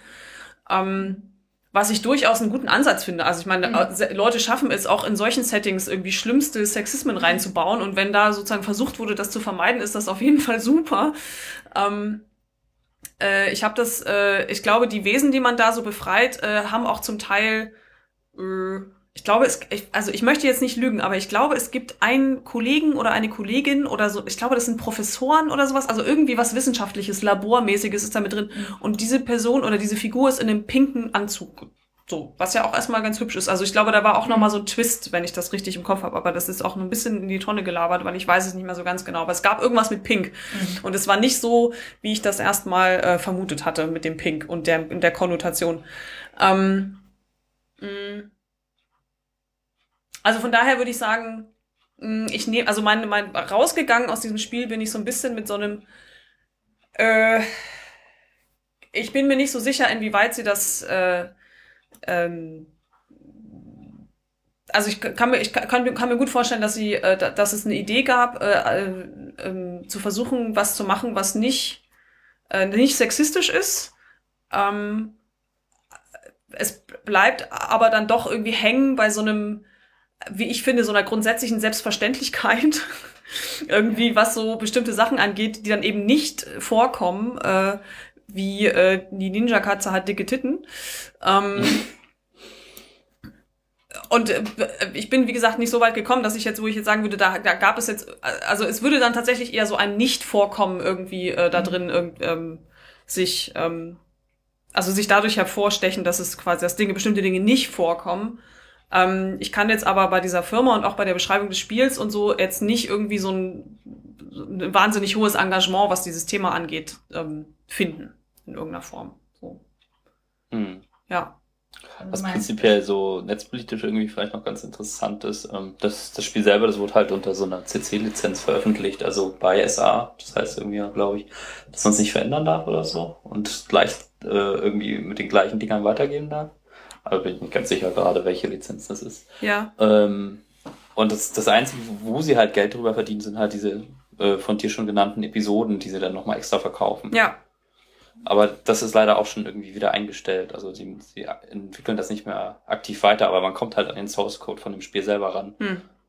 Ja, das war das auch halt schon relativ interessant. Also die müssen wirklich eine relativ intensive, äh, wir sind jetzt da und macht mal was damit, äh, Geschichte gefahren haben, weil zeitgleich äh, zu dem, was uns da äh, ähm, erreicht hat, habe ich auch an bestimmten anderen Stellen in irgendwelchen Blogs äh, bin ich über dieses Spiel gestolpert und auch sehr lobend, also immer sehr lobend irgendwie, aber ich habe auch schon mir so gedacht, als ich so das Marketing, also das Verkaufskonzept von denen gesehen habe, so dachte ich auch schon so, oh, das könnte vielleicht ein bisschen zu neu sein, als dass es sich ähm, gut tragen könnte. Ähm, was so dieses, Hm. also ich finde die Idee, selber die coolen Level zu machen und das sozusagen sich bezahlen zu lassen, auf jeden Fall total toll. Mhm. Vielleicht also haben, also man kann sich, wenn man ähm, auf die Shop-Seite von denen geht, dann steht da offen drin, wie viele Verkäufe sie gemacht haben. Sie haben sogar so eine Statistik irgendwie. Ja, Und, Und? Ähm, also sie haben halt insgesamt so 4.500 Euro ungefähr eingenommen und 960 Verkäufe. ja, okay. Und der Großteil davon ist aus dem Linux-Bereich dann. Aus dem was? Aus dem Linux-Bereich. Genau, das war auch noch so ein Ding, dass es eben Also- auch auf allen möglichen Plattformen läuft, genau. Ähm, vielleicht, äh, also ich, mein Gefühl so aus so, also ich habe ja auch, bin jetzt nicht so die Marketing-Expertin, äh, auch nicht so eine Freundin, wie man vielleicht schon gemerkt hat. Ähm, äh, ist es, äh, hätte ich mir vorstellen können, dass es vielleicht äh, besser funktioniert hätte, wenn sie einen festen Preis für die Level verlangt hätten, so wie das Telltale macht. Nicht zu Mhm. hoch, aber so, dass man halt Lust hat, da Geld für diesen Abend, den man dann damit verbringt, auszugeben. Ähm, aber wer weiß, vielleicht sind sie ja dann nochmal an anderer Stelle. Ja, wo, also insgesamt wurden für die Episoden halt so 6 Euro äh, im Schnitt so bezahlt. Ah, okay, also das ist ja eigentlich bei, ein ganz guter Preis. also bei Linux und Mac, also ja. wenn man dann Windows noch dazu rechnet, sind es dann nur noch 4,70. Vielleicht sind es dann aber auch einfach zu, was dann einfach zu schwer. Und die Leute haben nicht gesagt, ey, das ist voll cool. Kauft ihr das ja, wobei, mal? also so, so schwere Spiele, die sind ja teilweise auch sehr beliebt gerade. Also hier dieses Super, äh, Super Meatball, ich glaube, so heißt das. Ähm, das ist halt auch so Mördersack schwer. Du kommst einmal irgendwie an irgendwas und bist gleich tot. Und ähm, irgendwie nörden sich da aber bestimmte Menschen total rein. Ja, okay. Also, Aber gut, das, das impliziert ja. eigentlich schon, dass das dann nicht ein Mehrheits- oder ein Massenpublikum ist. Ja, das stimmt So, allerdings. Das, ich ich würde es nicht als Casual-Spiel irgendwie beschreiben, glaube ich. So. ja, auf jeden Fall ein netter Ansatz. Ich würde es auch auf jeden Fall nochmal verlinken. Ähm, vielleicht können ja andere spielen und dann sagen, wie es dann später ist in den, in den Level. Irgendwie, ich bin da wirklich, ich bin echt früh gescheitert und das, also, es hat mich echt frustriert. Das war ein bisschen, echt ein bisschen schade. So. Ja. Wollen wir noch ein Thema annehmen oder wollen wir einfach mal an der Stelle so langsam, sind wir bei eine Stunde 45? Ja. Ach doch, ich würde noch ganz gerne was von Tiny and Big, glaube ich, erzählen. Das ist ganz süß. Okay. Ähm, ich brauche das ja nicht so ausführlich machen einfach. Wo mich ja eigentlich äh, ähm, das andere, wo, wo ich ja schon, worüber ich schon so ein bisschen was gelesen habe, Knights of the Old Republic, das hätte mich auch nochmal. Okay, dann reden wir einfach über Tiny Big das nächste Mal. Ähm, Das ist ja auch schon ein bisschen älter, das heißt, das ist jetzt auch nicht so brandaktuell, dass man das jetzt dringend diesmal. nö, überhaupt nicht. Ich habe es bloß gerade gespielt. ähm, ähm, ähm, ja, ähm, Star Wars The Night of the Old Republic ist halt so ein äh, massively online Multi oh, ich komme da immer durcheinander mit der Reihenfolge, auf jeden Fall mit vielen Menschen zusammen äh, ein äh, Role-Playing-Game-Spiel spielen. Ähm, und es war am Anfang ziemlich erfolgreich und auch sehr gehypt, weil es eines so der ersten ähm, so Massen-Online-Spiele war, wo ähm, tatsächlich sehr viel Story reingeflossen ist, sehr gute oder sehr viele zumindest äh, Synchronsprecher und Sprecherinnen benutzt wurden und das ähnlich wie in, in so einem klassischen Singleplayer-Spiel erzählt wurde, so dass man das halt auch, wenn man möchte, online alleine spielen kann, aber man weiß, dass halt ganz viele so andere Spieler und Spielerinnen halt so, so drumherum sind und an der gleichen Welt teilhaben.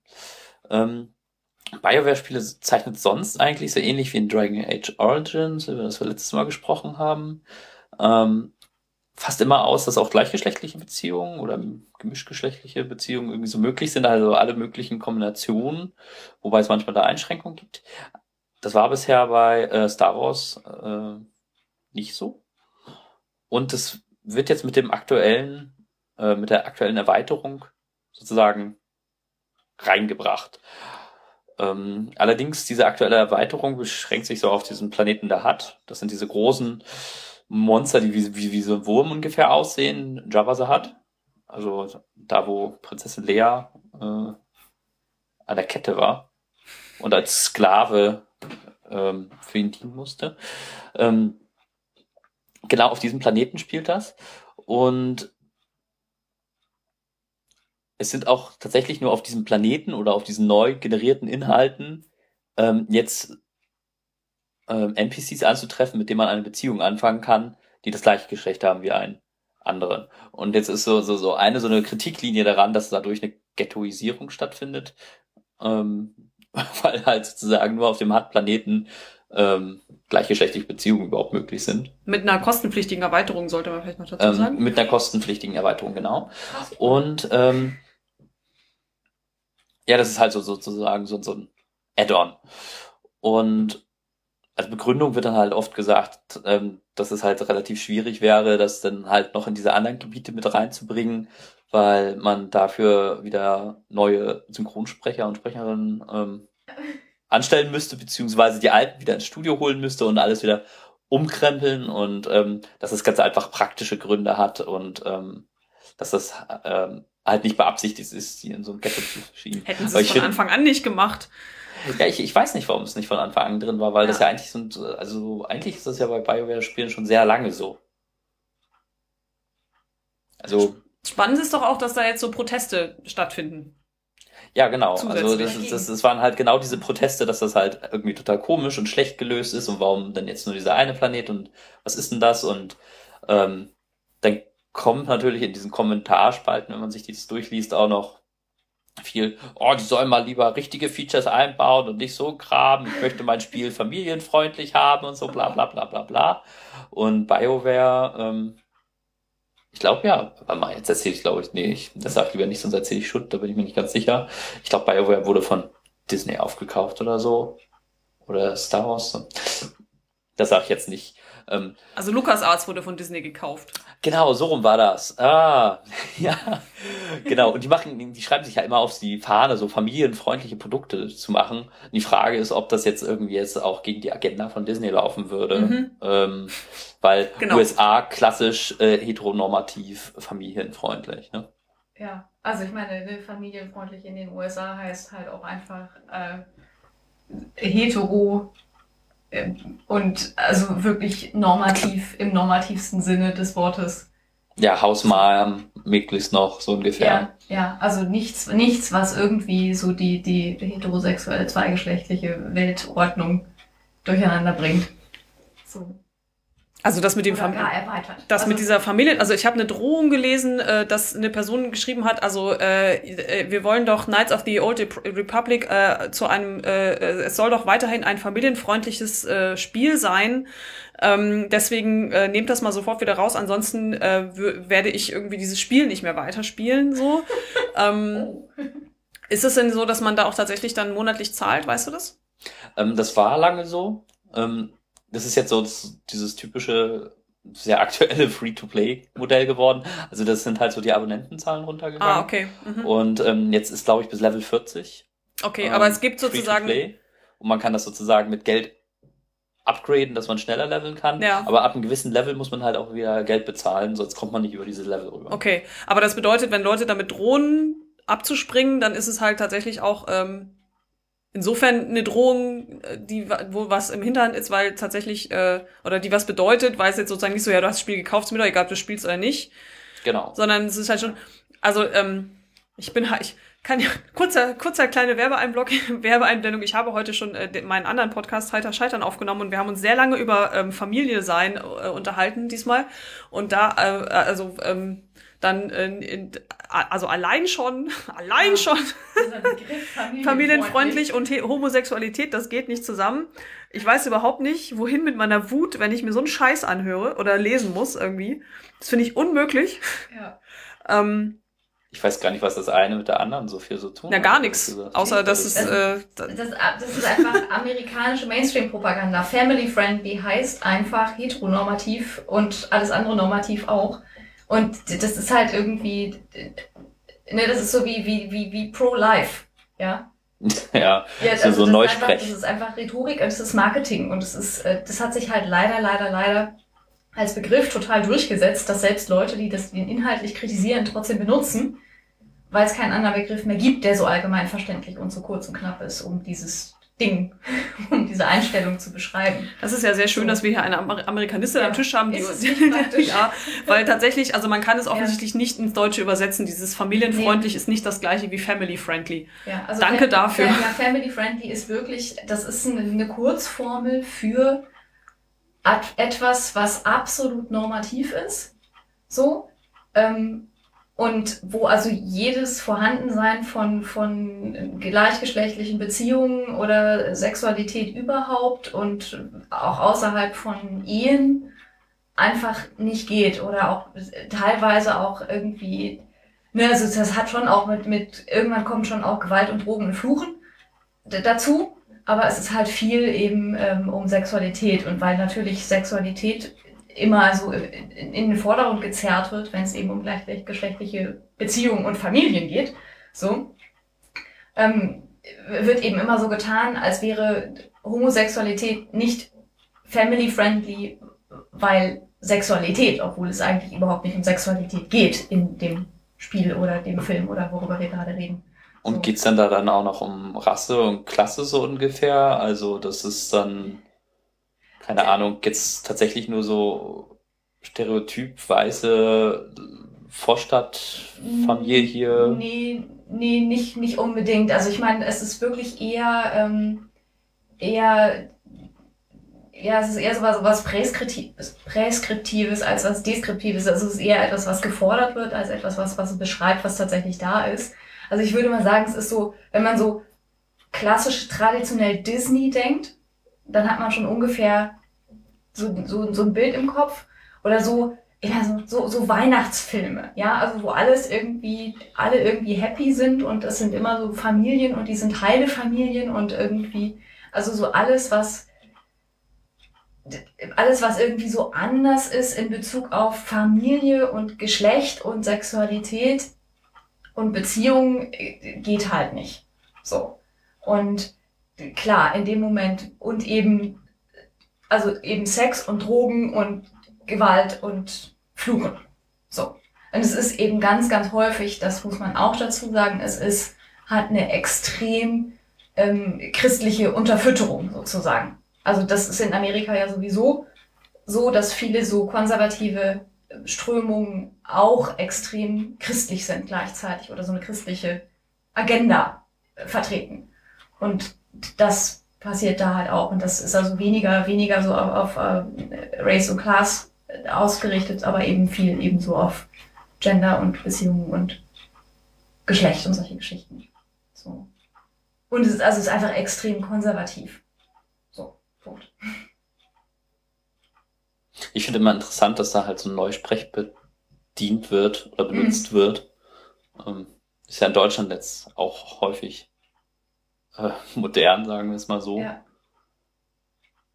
Also es ist halt so, so, so eine Verballhornung der Sprache sozusagen. Man versteckt das Offensichtliche hinter anderen ja. Wörtern, beziehungsweise kapert Wörter tatsächlich ja. so richtig. Und ja. Ähm, ja. ja. Ja, und es impliziert halt eben genau das, was Marlene gerade angedeutet hat, dass nämlich es impliziert halt eben, dass es keine, dass eine, eine, eine richtige Familie eben keine gleichgeschlechtlichen Eltern hat und auch keine mehrfach, mehr als zwei erwachsenen Eltern hat oder überhaupt vielleicht keine Kinder hat oder ne? Oder nicht biologische so, Kinder? oder nicht biologische mhm. Kinder hat genau. Und also da all diese all diese Abweichungen von diesem äh, Standard Familienmodell werden halt als nicht Familie deklariert ja, vor allen Dingen ne? nicht als familienfreundlich so. Genau. Also das ist und ins eben als Bedrohung. Ja, aber ich meine genauso wird ja auch, das ist ja dieser ganze, das ist ja die ganze Diskussion in, in Amerika, dass eben alles, also gerade eben so, ne, das ist diese ganze Diskussion, die Homo-Ehe zerstört die Hetero-Ehe.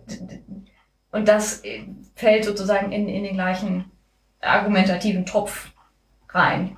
Da äh, eben zu sagen, das ist nicht, nicht family-friendly. So. Und also von daher, das ist also, es ist als, ich sag mal, als Sprachkonstruktion ist es unglaublich perfide, weil es eben, es klingt so gut. Ja, weil wer will sein, wer will nicht familienfreundlich sein? So, mhm. ja, so. Nur wir haben sozusagen in Deutschland dann fast noch Glück, dass das ähm, Wort sozusagen schon so stark besetzt ist, dass es dafür noch irgendwie nicht benutzt werden kann. Ja, ja ich meine, es ist genauso, du willst ja auch nicht, wer ist schon anti-life? Also, ja, so. Aber es bedeutet halt was anderes. Und ähm, es macht es aber ganz schwer, sozusagen rhetorisch dem etwas entgegenzusetzen, weil eben, ne, weil eben es eigentlich nicht bedeutet, dass es familienfreundlich ist, sondern es ist eben freundlich einer bestimmten Art von Familie gegenüber und auch nur dieser einen Art von Familie gegenüber. So.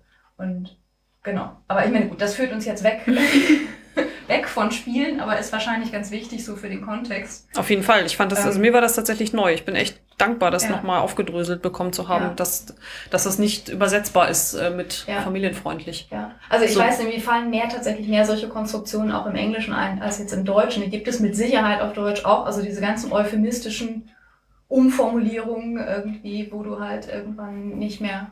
Ja.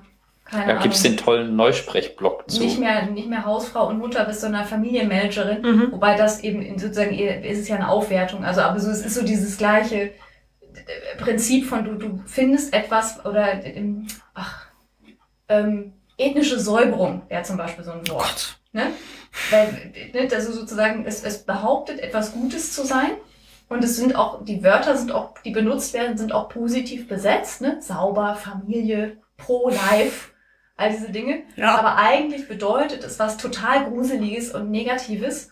Und das macht es aber ganz schwer, sprachlich da sozusagen einen Kontrabegriff zu finden. Also sozusagen, hm. du kannst ja nicht irgendwie family unfriendly hm. sein. Ja. So. Oder aber man jetzt, kann pro-choice, ne? Das wäre genau, dann so. Hm. Pro-choice bist hm. du dann eben. Oder pro-homo pro Homo, genau. So, oder ne, pro Equality oder was auch immer es ist. Also sozusagen, du musst halt dich aber anstrengen, um ein Wort zu finden, was genauso positiv besetzt ist wie Familie, um, mhm. um diesem um diesem Bild mhm. etwas entgegensetzen zu können. Und weißt du zufällig, welches so. das ist? In, in, in um, also ich glaube, es wird viel wirklich mit Equality mhm. gearbeitet. Mit Equality und oder Freedom of Speech. Das sind so die zwei Sachen, die, die ich also im amerikanischen Kontext am meisten höre, dass es eben um, ja, um, um Gleich, Gleichheit geht. Weil, also amerikanische Verfassung hat ja auch als erstes All Men are created equal, weil Men Menschen bedeutet und nicht Männer. So. Ähm, also sozusagen, das sind alle gleich geschaffen und das haben auch, und eben sozusagen das Freedom of Speech ist, ist glaube ich, der erste Absatz der amerikanischen Verfassung, wobei ich mich da auch schon wieder aus dem Fenster lehne. so, also ist auf jeden Fall so einer der absolut fundamentalen Grundsätze. Und das heißt, das ist schon schwer, äh, also das ist so das Äquivalent zu in Deutschland wäre, dass irgendwie die Würde des Menschen ist unantastbar. So, das ist so das Level. Mhm. Und, also von daher, das ist, also ich finde es unglaublich spannend, eben so was da so rhetorisch passiert und wie da eben so über Rhetorik irgendwie Politik gemacht wird. Und ich glaube, das muss man verstehen, ähm, wenn man eben so eine Diskussion verstehen will. Wer, wer, wer argumentiert da eigentlich und was, was, aus was ist das für ein, für ein Hintergrund? So, und wie, wie kann man da eigentlich gegen angehen? Aber ich weiß jetzt nicht, also bei, ich krieg's halt relativ viel, gerade so im Kontext von, von Glee mit, wo es eben ähnlich auch immer gesagt wird, es ist nicht family friendly. Und dann sagen die anderen, aber Equality und Representation und das ist alles wichtig. So. Ähm, von daher nehme ich an, dass es da ähnlich funktioniert. Ja, mich, ja. Hat, mich hat das auch überrascht irgendwie. Fußnote. mich hat das auch überrascht mit diesem, äh, dass das, dass da so ein Aufschrei stattfindet, weil ähm, das ja quasi schon gang und gäbe ist und ich hatte mich ja auch schon mal sehr ausführlich über so diese ganzen Homo-Geschichten in Spielen ausgelassen ähm, in diesem Podcast. Ähm, ich hätte echt nicht gedacht, dass das jetzt nochmal so Wellen schlägt. Aber warum, warum wundert mich das auch wiederum auf der anderen Seite? Das frage ich mich Wobei, auch. das schlägt ja nochmal irgendwie andere Wellen. Also, also ich habe nicht so das Gefühl, dass das Wellen schlägt im Sinne von, oh, da wird jetzt äh, Homosexualität eingebaut, das ist, das ist irgendwie schon akzeptiert. Jetzt geht eher so darum, ach, das wurde ja jetzt nur an dieser einen Stelle eingebaut. Was soll Na, beides, das? oder? Ja. ja. ja, also ja, aber ich habe eher so das Gefühl, dass, dass das so der Hauptpunkt ist, worüber sich so stärker aufgeregt wird, dass jetzt halt diese wieder, ja, wieder dazukommen und dann sagen, oh, ich will das gar nicht damit drin haben, ja. dann, ähm, ja, das, das hat man leider immer. Aber ich finde es auch schon ein interessantes Muster, weil das ist, ist natürlich was, was auch oft passiert, dass man eben sozusagen irgendjemand macht einen, einen, einen Vorstoß und versucht es jetzt irgendwie besser zu machen als vorher. Also gerade wenn es eben schon so eine etablierte Welt gibt und versucht es jetzt sozusagen in irgendeinem Sequel jetzt besser zu machen. Also ich meine, Star Trek und dann, wie heißt das, dieses, wo sie dann plötzlich alle jung sind. Ne? Also was sozusagen versucht, nicht so schlimm zu sein wie, wie die Original Series, aber irgendwie die gleichen Figuren zu verwenden, das ist ja schwierig. So, wenn du schon einen etablierten Kontext hast, mhm. den du jetzt besser machen sollst, wenn du jetzt nicht diesen ganzen Kontext wieder aufdröseln willst. Wo, ich meine, wo ich sage, ja gut, es gibt eine finanzielle Gründe sind schon auch Gründe, so. Ähm, und dann machst du halt was, weil du sagst, naja, also dann wenigstens ein Add-on. So. Und ähm, dann kommen halt alle und sagen, also die einen sagen, das ist viel zu viel. So.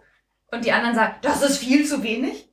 So, und ich meine, das, das finde ich dann halt auch schwierig. Also sozusagen, ne, also jetzt nicht zu sagen, das ist, also ich finde es schwierig sozusagen, dass das eben diese Gleichzeitigkeit ist von, ja, es ist gut, dass es das gibt. So aber es ist halt noch nicht so, dass sich, dass man sich jetzt zurücklegen kann und sagen kann, okay, das reicht jetzt. So. Also, ne, ich kann, auf der einen Seite denke ich, oh Mann, das ist ja auch frustrierend, irgendwie, wenn dann immer nur rumgemeckert wird. So, und eigentlich keiner einverstanden ist damit. Aber es ist ja auch doof, irgendwie, also ich finde, es ist, ist, halt schon, das ist halt schon anerkennenswert, dass es stattfindet, dass jemand versucht, das zu machen. So. Und ähm, also ne, das vor allem, wenn jetzt, ich sag mal so, Star Wars klingt für mich jetzt ja auch nicht nach irgendeiner kleinen Belanglosigkeit, also nach irgendeinem kleinen Indie. Nee, nee, das ist schon relativ populär, das, das spielen ja relativ viele Leute. Was, was dickes. So. Und ähm, dass die natürlich jetzt nicht irgendwie das radikale äh, Alternativ-Universum erschaffen, ist auch klar. So, weil ich meine, ne, Dafür ist es viel zu viel Mainstream. Aber sie, wie gesagt, also BioWare steht eigentlich in so einer Tradition, dass sie eigentlich ihre Spiele immer oder schon länger mhm. sozusagen in also andere Spielewelten, die sie ja. erschaffen haben, da ist es halt ja. schon eingebaut von ja. Anfang an. Also das ist jetzt nicht so, dass sie jetzt damit jetzt voll den krassen Move machen als Spielefirma, weil sie sozusagen Dinge tun, die sie in anderen Spielen schon längst getan haben. Ja. Auch nicht immer so, dass man denkt, so, na, das ist jetzt aber super, ja. sondern aber, ne, also es ist jetzt auch nicht so, dass man jetzt, also ich mhm. krieg, also von mir kriegen die da keine Kekse für, dass sie jetzt ja. mal auch in diesem Spiel es schaffen, irgendwie ihre Policy da umzusetzen, so, ne? Ja, also meine ja, die haben sie schon vor fünf Jahren bekommen, wo sie es halt das erste Mal gemacht haben, so ungefähr. Ja. Ja. Also mir ging es, glaube ich, ich habe, glaube ich, jetzt eher so den, den Kontext von Star Wars, was hm. ich bin keine Expertin, aber für mich ist es halt ultra sexistisch. So. Ähm, man kann, ich weiß, man kann auch Sachen sich anders angucken, aber für mich ist es halt so, es ist halt wirklich echt nicht unbedingt irgendwie so, dass, äh, also es ist schon, schon eine schlechte Ausgangsbasis. So. Und ähm, dann zu sagen, okay, ne, also sozusagen, du willst ja nicht die, also ich denke für, für mich, also wie gesagt, ich nehme mich jetzt echt aus dem Fenster, weil ich viel rumspekuliere über Dinge, von denen ich im Detail nicht genau, nicht genug weiß. Aber für mich ist halt die Frage, okay, du hast halt irgendwas und das ist groß und das ist wichtig für dich, weil du damit eben auch Geld verdienst. Und jetzt sollst du das irgendwie weiterentwickeln und irgendwie besser machen und dann ist es egal, wie viele andere coole Projekte du schon gemacht hast, weil das ist immer noch Star Wars und du hast sozusagen immer noch sozusagen diesen Star Wars Maßstab.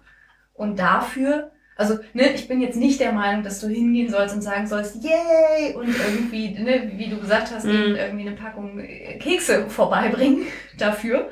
Aber ähm, so, ich finde schon, äh, man darf auch sagen, dass es ein Schritt in die richtige Richtung ist und jetzt bitte weitergehen in die Richtung. Also so, mhm. man darf das zur Kenntnis nehmen, man darf auch sozusagen da, das öffentlich zur Kenntnis nehmen und darüber sprechen, dass das jetzt passiert ist. So. Und gleichzeitig eben aber auch zu sagen, dass es nicht genug ist. Also, dass das nicht die Endstation ist, sondern dass das eben eine, vielleicht doch die Investition wert ist, die, die alten Synchronsprecherinnen und Sprecher irgendwie nochmal zu engagieren und das Alte nochmal irgendwie. Mhm. So, weil das ist, ich glaube, das ist einfach aber auch ein strukturelles Problem, wenn du eben, es ist einfacher, ein, ein ganz neues Spiel zu entwickeln, wo sowas geht. Oder so ein neuen, Oder neues Add-on halt, so einen ne? neuen Inhalt, wo du auch einfach Rücksicht nimmst. Ja. Genau, als irgendwas, was schon etabliert ist. Ja klar, das hinterher dran. Da Natürlich ist das eine schwierigere Aufgabe, auf jeden Fall. Ne? Also wie gesagt, es wäre dann eher die, äh, die Frage, warum sie nicht von Anfang an ähm, ja, das so klar. gemacht haben und so. Also da irgendwie, oder eben dann ähm, ich frage mich halt, ob das irgendwie mit dem Verkauf da zusammenhängt. Also mhm. davor hatte ja der George Lucas sozusagen noch die Hände da drauf. Und seitdem er das jetzt veräußert hat, ist ja Disney der Eigentümer. Ja. Mhm. Und ähm, es wundert mich schon, dass es halt irgendwie komplett ohne diese Komponente rausgekommen ist. Gerade die früheren BioWare-Spiele hatten das ja alle. Und auf einmal war es dann wiederum nicht möglich. Ähm, ist, ist Mass, Mass Effect auch BioWare? Ja, ja, ah, ja genau. Ah, okay. Das ist so ein, so ein, so ein äh, Sci-Fi. Sci Science-Fiction-Rollenspiel, mhm. ähm, ja. das ähm, sehr tolles. Frank ist großer Fan. Ähm, genau, und das, ja. äh, das, da ist, gibt es eben auch so gleichgeschlechtliche ja. ähm, Interaktionen. Das ist so ähnlich eigentlich wie in Dragon Age. Ja, ich bin noch nicht, ich bin noch nicht bei, bei Liebe. Doch, ich war einmal im Puff. Ich dachte, jetzt kriege ich irgendwann, dann habe ich nur einfach keine Rüstung mehr angehabt. Da geht es aber auch nicht um Liebe, Marlene. Das stimmt. Ja, aber ich durfte als Heldin ähm, mir ein Mädchen aussuchen. Oder eine Frau, kein Mädchen, eine, eine Frau aussuchen, einen Puff. Mhm. Ja. Ja, äh, ähm, mein Rant über äh, Dragon Age Origins müssen wir verschieben, aber auch nicht schlimm. Auch ein Dauerbrenner. Ähm, den, äh, den wir nicht unbedingt diesmal noch machen müssen, auf jeden Fall. Aber ich würde gern bei Gelegenheit nochmal gerne ähm, darüber sprechen. Aber das würde jetzt nochmal ein komplett neues Themenfeld aufmachen. Ich glaube, dafür sind wir schon zu lange. Ja, ich glaube, diesmal haben wir wieder äh, Längenrekord gebrochen. Wow, na dann sollten wir vielleicht einfach. Also, ihr habt ja auch mich eingeladen. also 130 Minuten haben wir, glaube ich, noch nicht gesprochen. Ja, wollen wir einfach mal Schluss machen? Ja. Okay. ja. Dann Andrea, vielen, nett. vielen Dank. Nett. Ja, sehr gerne, sehr gerne. Das war nicht, nicht diese Art nett, Marlene. Die andere, das andere nett. Okay.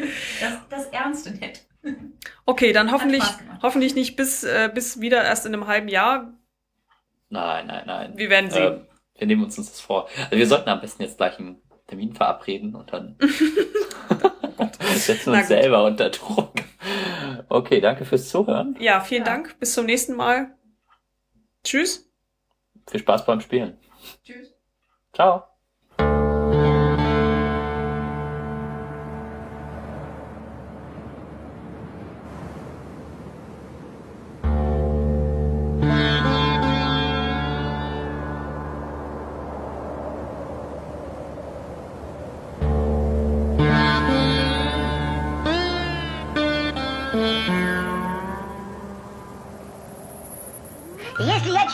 опилки не беда. В голове моей опилки, да-да-да. Но хотят там и опилки, но кричалки и мопилки, а также шумилки, пыхтелки и сопилки сочиняю я неплохо иногда.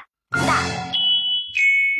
Хорошо живет на свете Винни-Пух, оттого поет он эти песни вслух. И неважно, чем он занят, если он худеть не станет, а ведь он худеть не станет, если, конечно, вовремя подкрепиться. Да. Трампара папам пара папам пампа. Пум пурум пу пу пурум пу трам пампа. Пум пурум пу пу пурум пум. Пум пум пум пум пум пум. Пум пум пум пум.